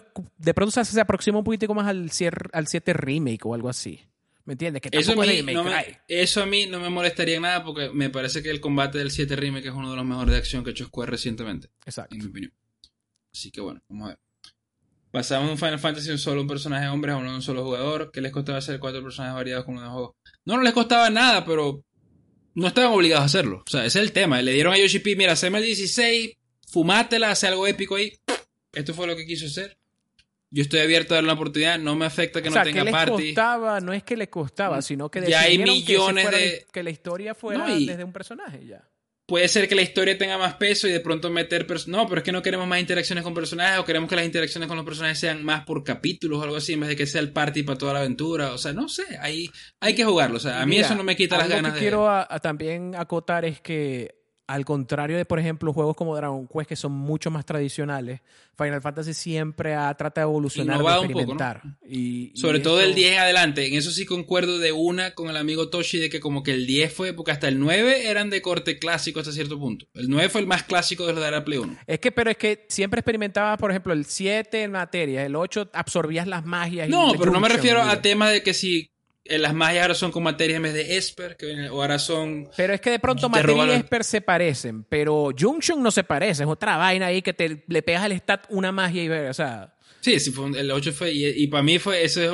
uno de los peores sistemas. Esa mierda también y entonces hay juegos que se fueron más super turnos, por lo menos después de que estábamos en ATV, de pronto viene el 10 y el 10 es super turno estricto de que no es ATV. Es que se pausa el juego para el coño en cada turno y ves una lista de todos los turnos que. de todos los y las participaciones tipo que vienen para el coño. lo que hacen es cambiar el orden de los. De los Exacto. entonces eh, eh, eh, es, muy. O sea, cada Final Fantasy decide. O sea, el 10 es super turno, pero este ahora es super acción. O sea, y, y eso creo que no necesariamente le quita lo que, que sea un Final no, Fantasy. Claro, yo, yo, yo lo quiero jugar. Kid me volvió a subir el hype. Honestamente, no sé si todavía estoy Day One. O sea, no lo tengo en lista ejecutiva y no sé si lo meto porque ya tengo un montón de juegos en la lista ejecutiva. Entonces, como que dice, no, no quiero estás diciendo que ahorita no acabas de decir que nomás tenías dos juegos, que Ragnarok que viene ahorita y ya. dos recientes, porque tú ves el resto de la lista ejecutiva, todos, ninguno tiene fecha. O sea, de los que ah, tienen fecha hay como dos nomás, algo así. Aquí, verano 2023, pon esta vaina. A vaina vas a seguir. Entonces, mira, dice Toshi, para mí el 10 es el último bueno que sacaron. Está bien debatir, las opiniones son... Yo conozco gente que, no, el 9 murió, después del 9 o sea, le gustan son los clásicos. O sea, eso también es válido, ¿no? Y hay gente que de pronto les encanta el, 14, ¿no? Conozco un montón de gente que dicen que el 14, no, ese es el mejor Final Fantasy, mejor que sumas todos los demás y el 14 es mejor todo. No sé, o sea, al final es un tema de gusto y opinión. Y hay gente que dice que el 13 es el mejor. Sí existen. Sí existen gente. El 12... El 12 lo tengo pendiente todavía, el 12 no lo he jugado. Bueno, sí lo jugué, pero como una hora y después Tishas ahí. El 12 es bueno, pero eso es lo que yo estaba diciendo, que a mí me da un poquito de miedo porque donde no me gusta el 12 es que más bien se pierde mucho en eso de que hay un montón de mundos y vainas y como que más bien le faltó un poquito más de cohesión y dirección hacia un lugar que los hypeara en historia, así, mientras tú vas progresando la historia. Eh, eso es lo que me faltó. Y hay gente que le gusta el 13 y existe, dice Vic, y que sí, existe y se llama Dioxeto. el 12 es bueno, el 12 es muy bueno, a mí me gustó mucho, pero es eso lo que estaba diciendo. Yo sí lo voy a jugar. No, tienes que jugarlo, sí. Vamos a ver es que el único, es que de verdad, eh, Final Fantasy te puedo decir, incluso hasta el 13 hay que jugarlo. O sea, toda la maldita saga, al menos principal. No te voy a decir que si los juegos, o sea, como los side juegos así, no sé, Chocobo Racing y vaina y... Tactics. sí, exacto. Los Tactics es otra vaina, ¿no? Pero, o sea, no te voy a decir todos los sides, pero los creo que todos los juegos core merecen ser jugados. Sí. Bueno, aquí otras notas rapidito, rapid fire. Gotham Knights, 30 FPS, culpa de la serie S. Me da la de este tema de que estoy consola está ah, Es que.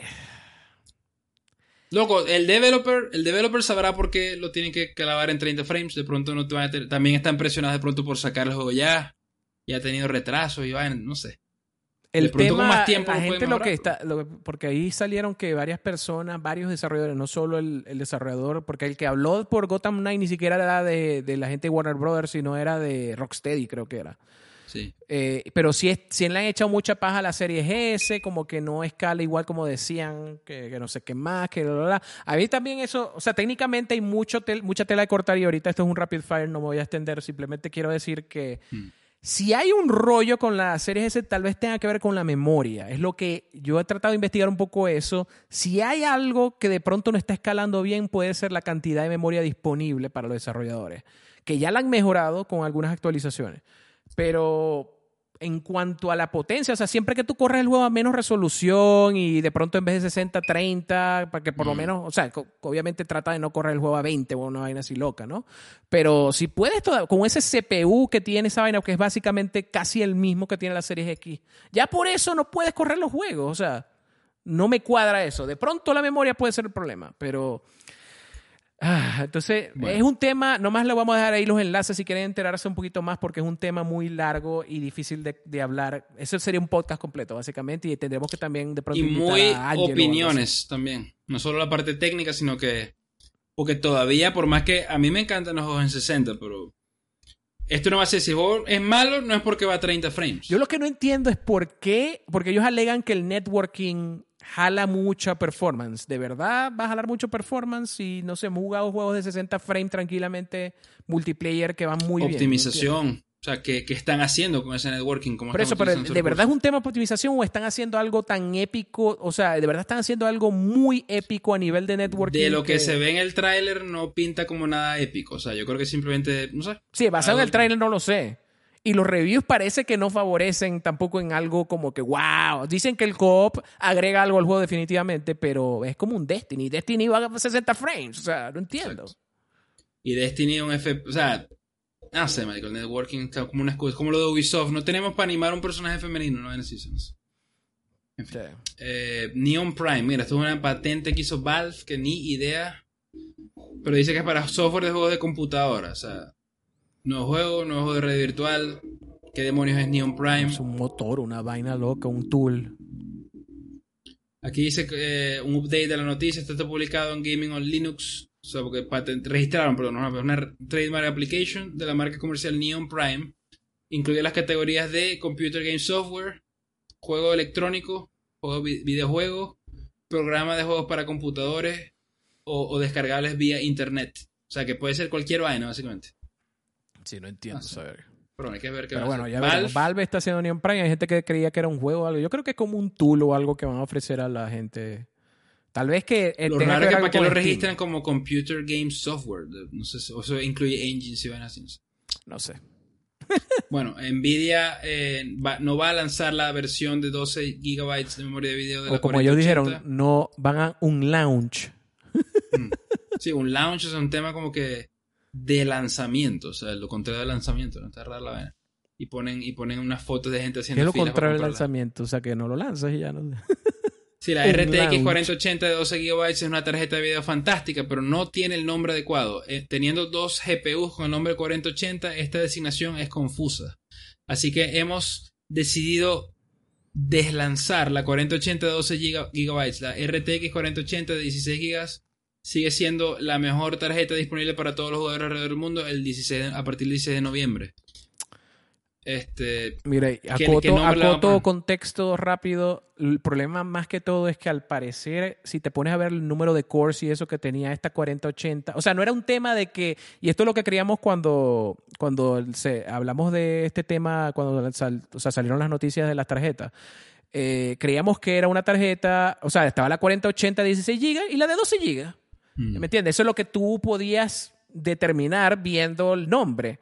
Pero resulta que si ves los specs, resulta que esta 4080 de 12 GB no es solamente que le bajaron los el RAM o la memoria, sino que también le quitaron cores. Entonces ya no es una 4080, es más como una 4070. Exacto, si es literalmente más débil, o sea, no es simplemente el mismo GPU con menos RAM, es otro GPU, o sea, menos Exacto, entonces eh, eh, lo que está pasando es que ya había mucha discusión y de verdad Nvidia lo que se estaba buscando era básicamente que, que agarrar la popularidad de, ser un mentiroso con sus nombres, pues porque no tienes una 4080 ahí de verdad en el chip. Entonces, yo creo que lo que va a suceder es que esto lo van a llamar una 4070 Ti o algo así loca y la van a lanzar más adelante. Bueno, estos son super rapid fire, pero Mira, el director del Splinter Cell Remake, David Gribel, abandonó la compañía después de 11 años. Anunció directamente en su perfil de LinkedIn que era tiempo de moverse a una nueva aventura. Esto básicamente lo, lanzo acá porque sé que hay gente que es fan de la serie Splinter Cell y bueno, que Ubisoft había confirmado que estaba trabajando en un remake, al parecer se queda sin director. Así que vamos a ver qué pasa con eso. Sí, ya eh, veremos qué pasa. Razer anuncia un nuevo handle, se llama Razer Edge. Es un dispositivo de juegos Android eh, tiene otras, entre las prestaciones, pantalla de 144 Hz AMOLED. Eh, bueno, los controles obviamente de Razer Kishi B2 Pro, que bueno, tiene haptic feedback, tiene un montón de... Los Kishi, mucha gente le gustan cómo se sienten los triggers y eso. Ahora, lo que no sé es si, bueno, dice Android Power, imagino que puedes descargar cualquier aplicación de juegos que esté en Android o, o streamear, supongo. O sea, tiene un buen GPU, o sea, un nuevo, un buen chipset que es el Snapdragon S puyado que están sacando para, para como tele, vamos a decir, para y que gente que es fan de Splinter Cell, Big. No, aquí otra, aquí le gustan también los Splinter Cells. Al amigo Cloud le encantan los juegos de, Tom Clancy. Así que pendiente ahí, ¿no? Sí, no, no. a mí me duele un poquito esa situación. Dev Kits de consolas Pro. Mira, una nota 15 de gaming. Eh, los dev kits de PlayStation 5 Pro y New Xbox están en las manos de los desarrolladores según afirman. Y que PlayStation 5 Pro, what the hell is this? No, pero esa, esas fotos que salen ahí yo creo que no son, yo son, son los dev kits viejos. Pues esa foto yo la había visto antes. De hecho, tiene un DualShock 4 ahí pegado. Sí, pero lo, este cómico de esta nota es que ponen el tweet de Tom Henderson que anteriormente en una vaina de TSL y que sí va a haber Play 5 Pro y un nuevo Xbox, no sé, series nuevas series S y X, no sé qué. En fin, loco. Bueno, de pronto, supuestamente, entonces el reporte hasta ahora es que supuestamente, yo todavía no me trago muy bien esto, pero puede ser, o sea, porque sí he escuchado varios rumores de que sí van a haber pros, pero a lo mejor las pros no son como las fueron las de la generación anterior, que son eh, bastante mejores que las actuales, sino que son un poquito mejores, o sea, no, no mucho mejor. O sea, como una revisión significativa del chipset, pero no necesariamente con con la meta de tener, no sé, el doble de poder en GPU o algo así. No. Entonces, como la 40, como la 4080, callate. bueno, algo así. Pero bueno, ese es el punto, que vamos a ver qué pasa con este tema. Eh, si esto es, es, una realidad, entonces tal vez el año que viene sepamos algo de las Pro. Bueno, sí, vamos a ver. Otras notas que quedan por acá. Tengo también este que Perfect Dark, el FPS de Rare, ha sido decompilado completamente, lo que va a dar la posibilidad de que existan puertos nativos de PC. Ya está pasado con otros juegos de Nintendo 64 como Mario 64, Zelda Ocarina of Time. Vamos a ver, de pronto se tiran su portazo y que sí con widescreen, un montón de mejoras, ¿no? Claro. O sea, el, punto es que ya ahorita está decompilado completamente, se puede jugar el juego de principio a fin casi con todo. Creo que hay una, un temita técnico que el tipo dijo, en realidad esto no tiene nada que ver, no se preocupe por eso, simplemente es para ser claro de que todavía queda una, micro, una cosa microscópica por decompilar pero el juego es completamente jugable y todo funciona bien. Y como dices tú, obviamente van a poder modiar directamente el código para agregar nuevas características para que el juego mejore aún más. Entonces eso está Sí, súper bueno, cool. Sony publicó un trailer del nuevo control DualSense Edge. Este es el control, digamos, pro de ellos. Bien caro, loco. 200 dólares va a costar. Sí. Este, obviamente viene con su cajita bonita, estuches, botones intercambiables. Me parece caro igual. O sea, el Elite creo que cuesta menos. El Elite 2 El incluso Elite creo que cuesta, cuesta, sí, cu- cuesta menos. menos, creo. 150, ¿no? Es así, bro. El, el, sí, el, el Elite ese, no sé qué, algo así se llamaba, el que era como un Elite más baratongo, creo que es 150, ¿no? O 120 y pico. Ese creo que costaba como 120 y creo que el más caro que eran como 150 o 160. algo así, si no me Sí, ahorita Sony anda como que sí, como que se está tirando de la premium ahí. Entonces, bueno, vamos a ver si le sale bien la jugada. Lo que pasa es que, ah, otra cosa que yo vi también es que existen, no me acuerdo cómo se llama la marca, pero hay una marca que de controles pro que Ori. Sony, no, no, no sé si es Ori. O sea, no es, no es la que había escuchado. Pero sí existe una, una compañía que está haciendo controles pro licenciados oficialmente por Sony y que están cerca de este precio, por lo tanto era difícil para ellos como que simplemente, básicamente sacar un control que saliera más barato que eso y los les tumbara el mercado a ellos, porque de pronto tienen un contrato o algo. Sin embargo, igual me parece que está muy caro. Pero bueno, en fin, de todas maneras lo Yo que lo veo caro, pero ahorita como es un control profesional, si lo quieres ver así, probablemente hay gente, y los DualSense ahorita son compatibles con PC, o sea, de pronto hay un PC gamer que le gusta jugar los juegos de pelea en PC y se compra esa vaina, por ejemplo, o sea, de pronto Sí. tiene ese mercado también de eSports y vainas así, ¿no? Sí, no, definitivamente. Entonces- o sea, si, si, si de verdad eres pro, si de verdad te importa, no sé, graduar el stick y cambiarlo y rotarlo y no sé qué, de pronto sí eres el mercado para esto. Pero yo, o sea, a veces lo veo y se ve como que cool, o sea, me gusta la idea, pero de verdad no, no voy a pagar 200 dólares por un control de esto, o sea, no. Sí, yo tampoco, horrible. Este, Este, no le interesa. no, y, y- y- bueno, sí, eso es básicamente eso. Este, lo único que quería agregar es que no estoy seguro, porque ellos te muestran, tú sabes que puedes poner el cable y le pones un seguro al cable y vaina, pero eso significa que, porque algo que yo no, supuestamente tenía entendido que el DualSense no soportaba que con cable directo tenías menos latencia porque era cable, ¿no? Porque ya no era inalámbrico. No sé si este sí lo hace. Eh, porque el Dual, el Dual Shock 4 sí lo hacía, que supuestamente si tú le pegabas un cable, ya se conectaba alámbricamente, si se quiere, a la consola y tenías menos latencia. No sé si este hace eso. Y lo que me molesta un poco es que si lo hace, porque el DualSense normal no lo hace. Porque sí lo podría hacer. Y me da, me da un poquito raro. con el- Sí, como que ahora te que comprar el Pro para tener menos latencia. Es como que. ah. Pero bueno, es lo único que no me Algunos, gustaría. algunos aniversarios gamers rapidito aquí el 15 de octubre. Age of Empires cumplió 25 años. Mortal Kombat 4 también 25 años. El 16 de octubre 23 años de Dead or Alive 2. Eh, 17 de octubre. Para ver qué juegos interesantes acá. Vayan, este, si no se han metido en el, ¿cómo se llama? En el, en el, Sorteo. en el sorteo, es el momento. Exclamación sorteo. para 18 de entrar. octubre. Ya vamos a terminar. Tres años, tres años de Ring Fit Adventure. Ya tiene tres años Ring Fit. Siento que tiene menos tiempo, tiene tres ya. Mm. Este, 20 años de Ace Attorney, Justice for All. A ver, 19 de octubre, 22 años de Donald Duck Going Quackers. Soul Calibur 6, 4 años ya. Mira, 20 de octubre, 12 años de Super Meat Boy. Bastante tiempo ya. Y un día como hoy, 21 de octubre, 30 años de Super Mario Land 2. 20 años de Mario Party 4. El Mario Party 4 ya tiene 20 años. 14 años de Castlevania Order of Ecclesia. Uh. Tremendo bueno. ese es buenísimo. Bueno, tal vez el bonito. mejor de. Bueno, el, el- el- también el primero, el de. ¿Cómo se llama? Si no lo entendí bien, el controlador ofrece una forma fácil de cambiar piezas. Creo que es más caro debido a eso. Es muy difícil para quienes no saben cómo desoldar y revender piezas en una PC. Lo que pasa es que ya el control Elite de Xbox hace casi lo mismo y es más económico. O sea, Casi lo mismo como o lo mismo o más, no sé. Ya ahorita que- no me acuerdo. Tendría que sí, comparar o sea, cada cosa. que- Pero bueno, está, ahí está esa oferta, que le gusten los controles. Yo sé que hay gente que le encantan los gamepads. En fin, bueno, vamos a hacer el sorteo.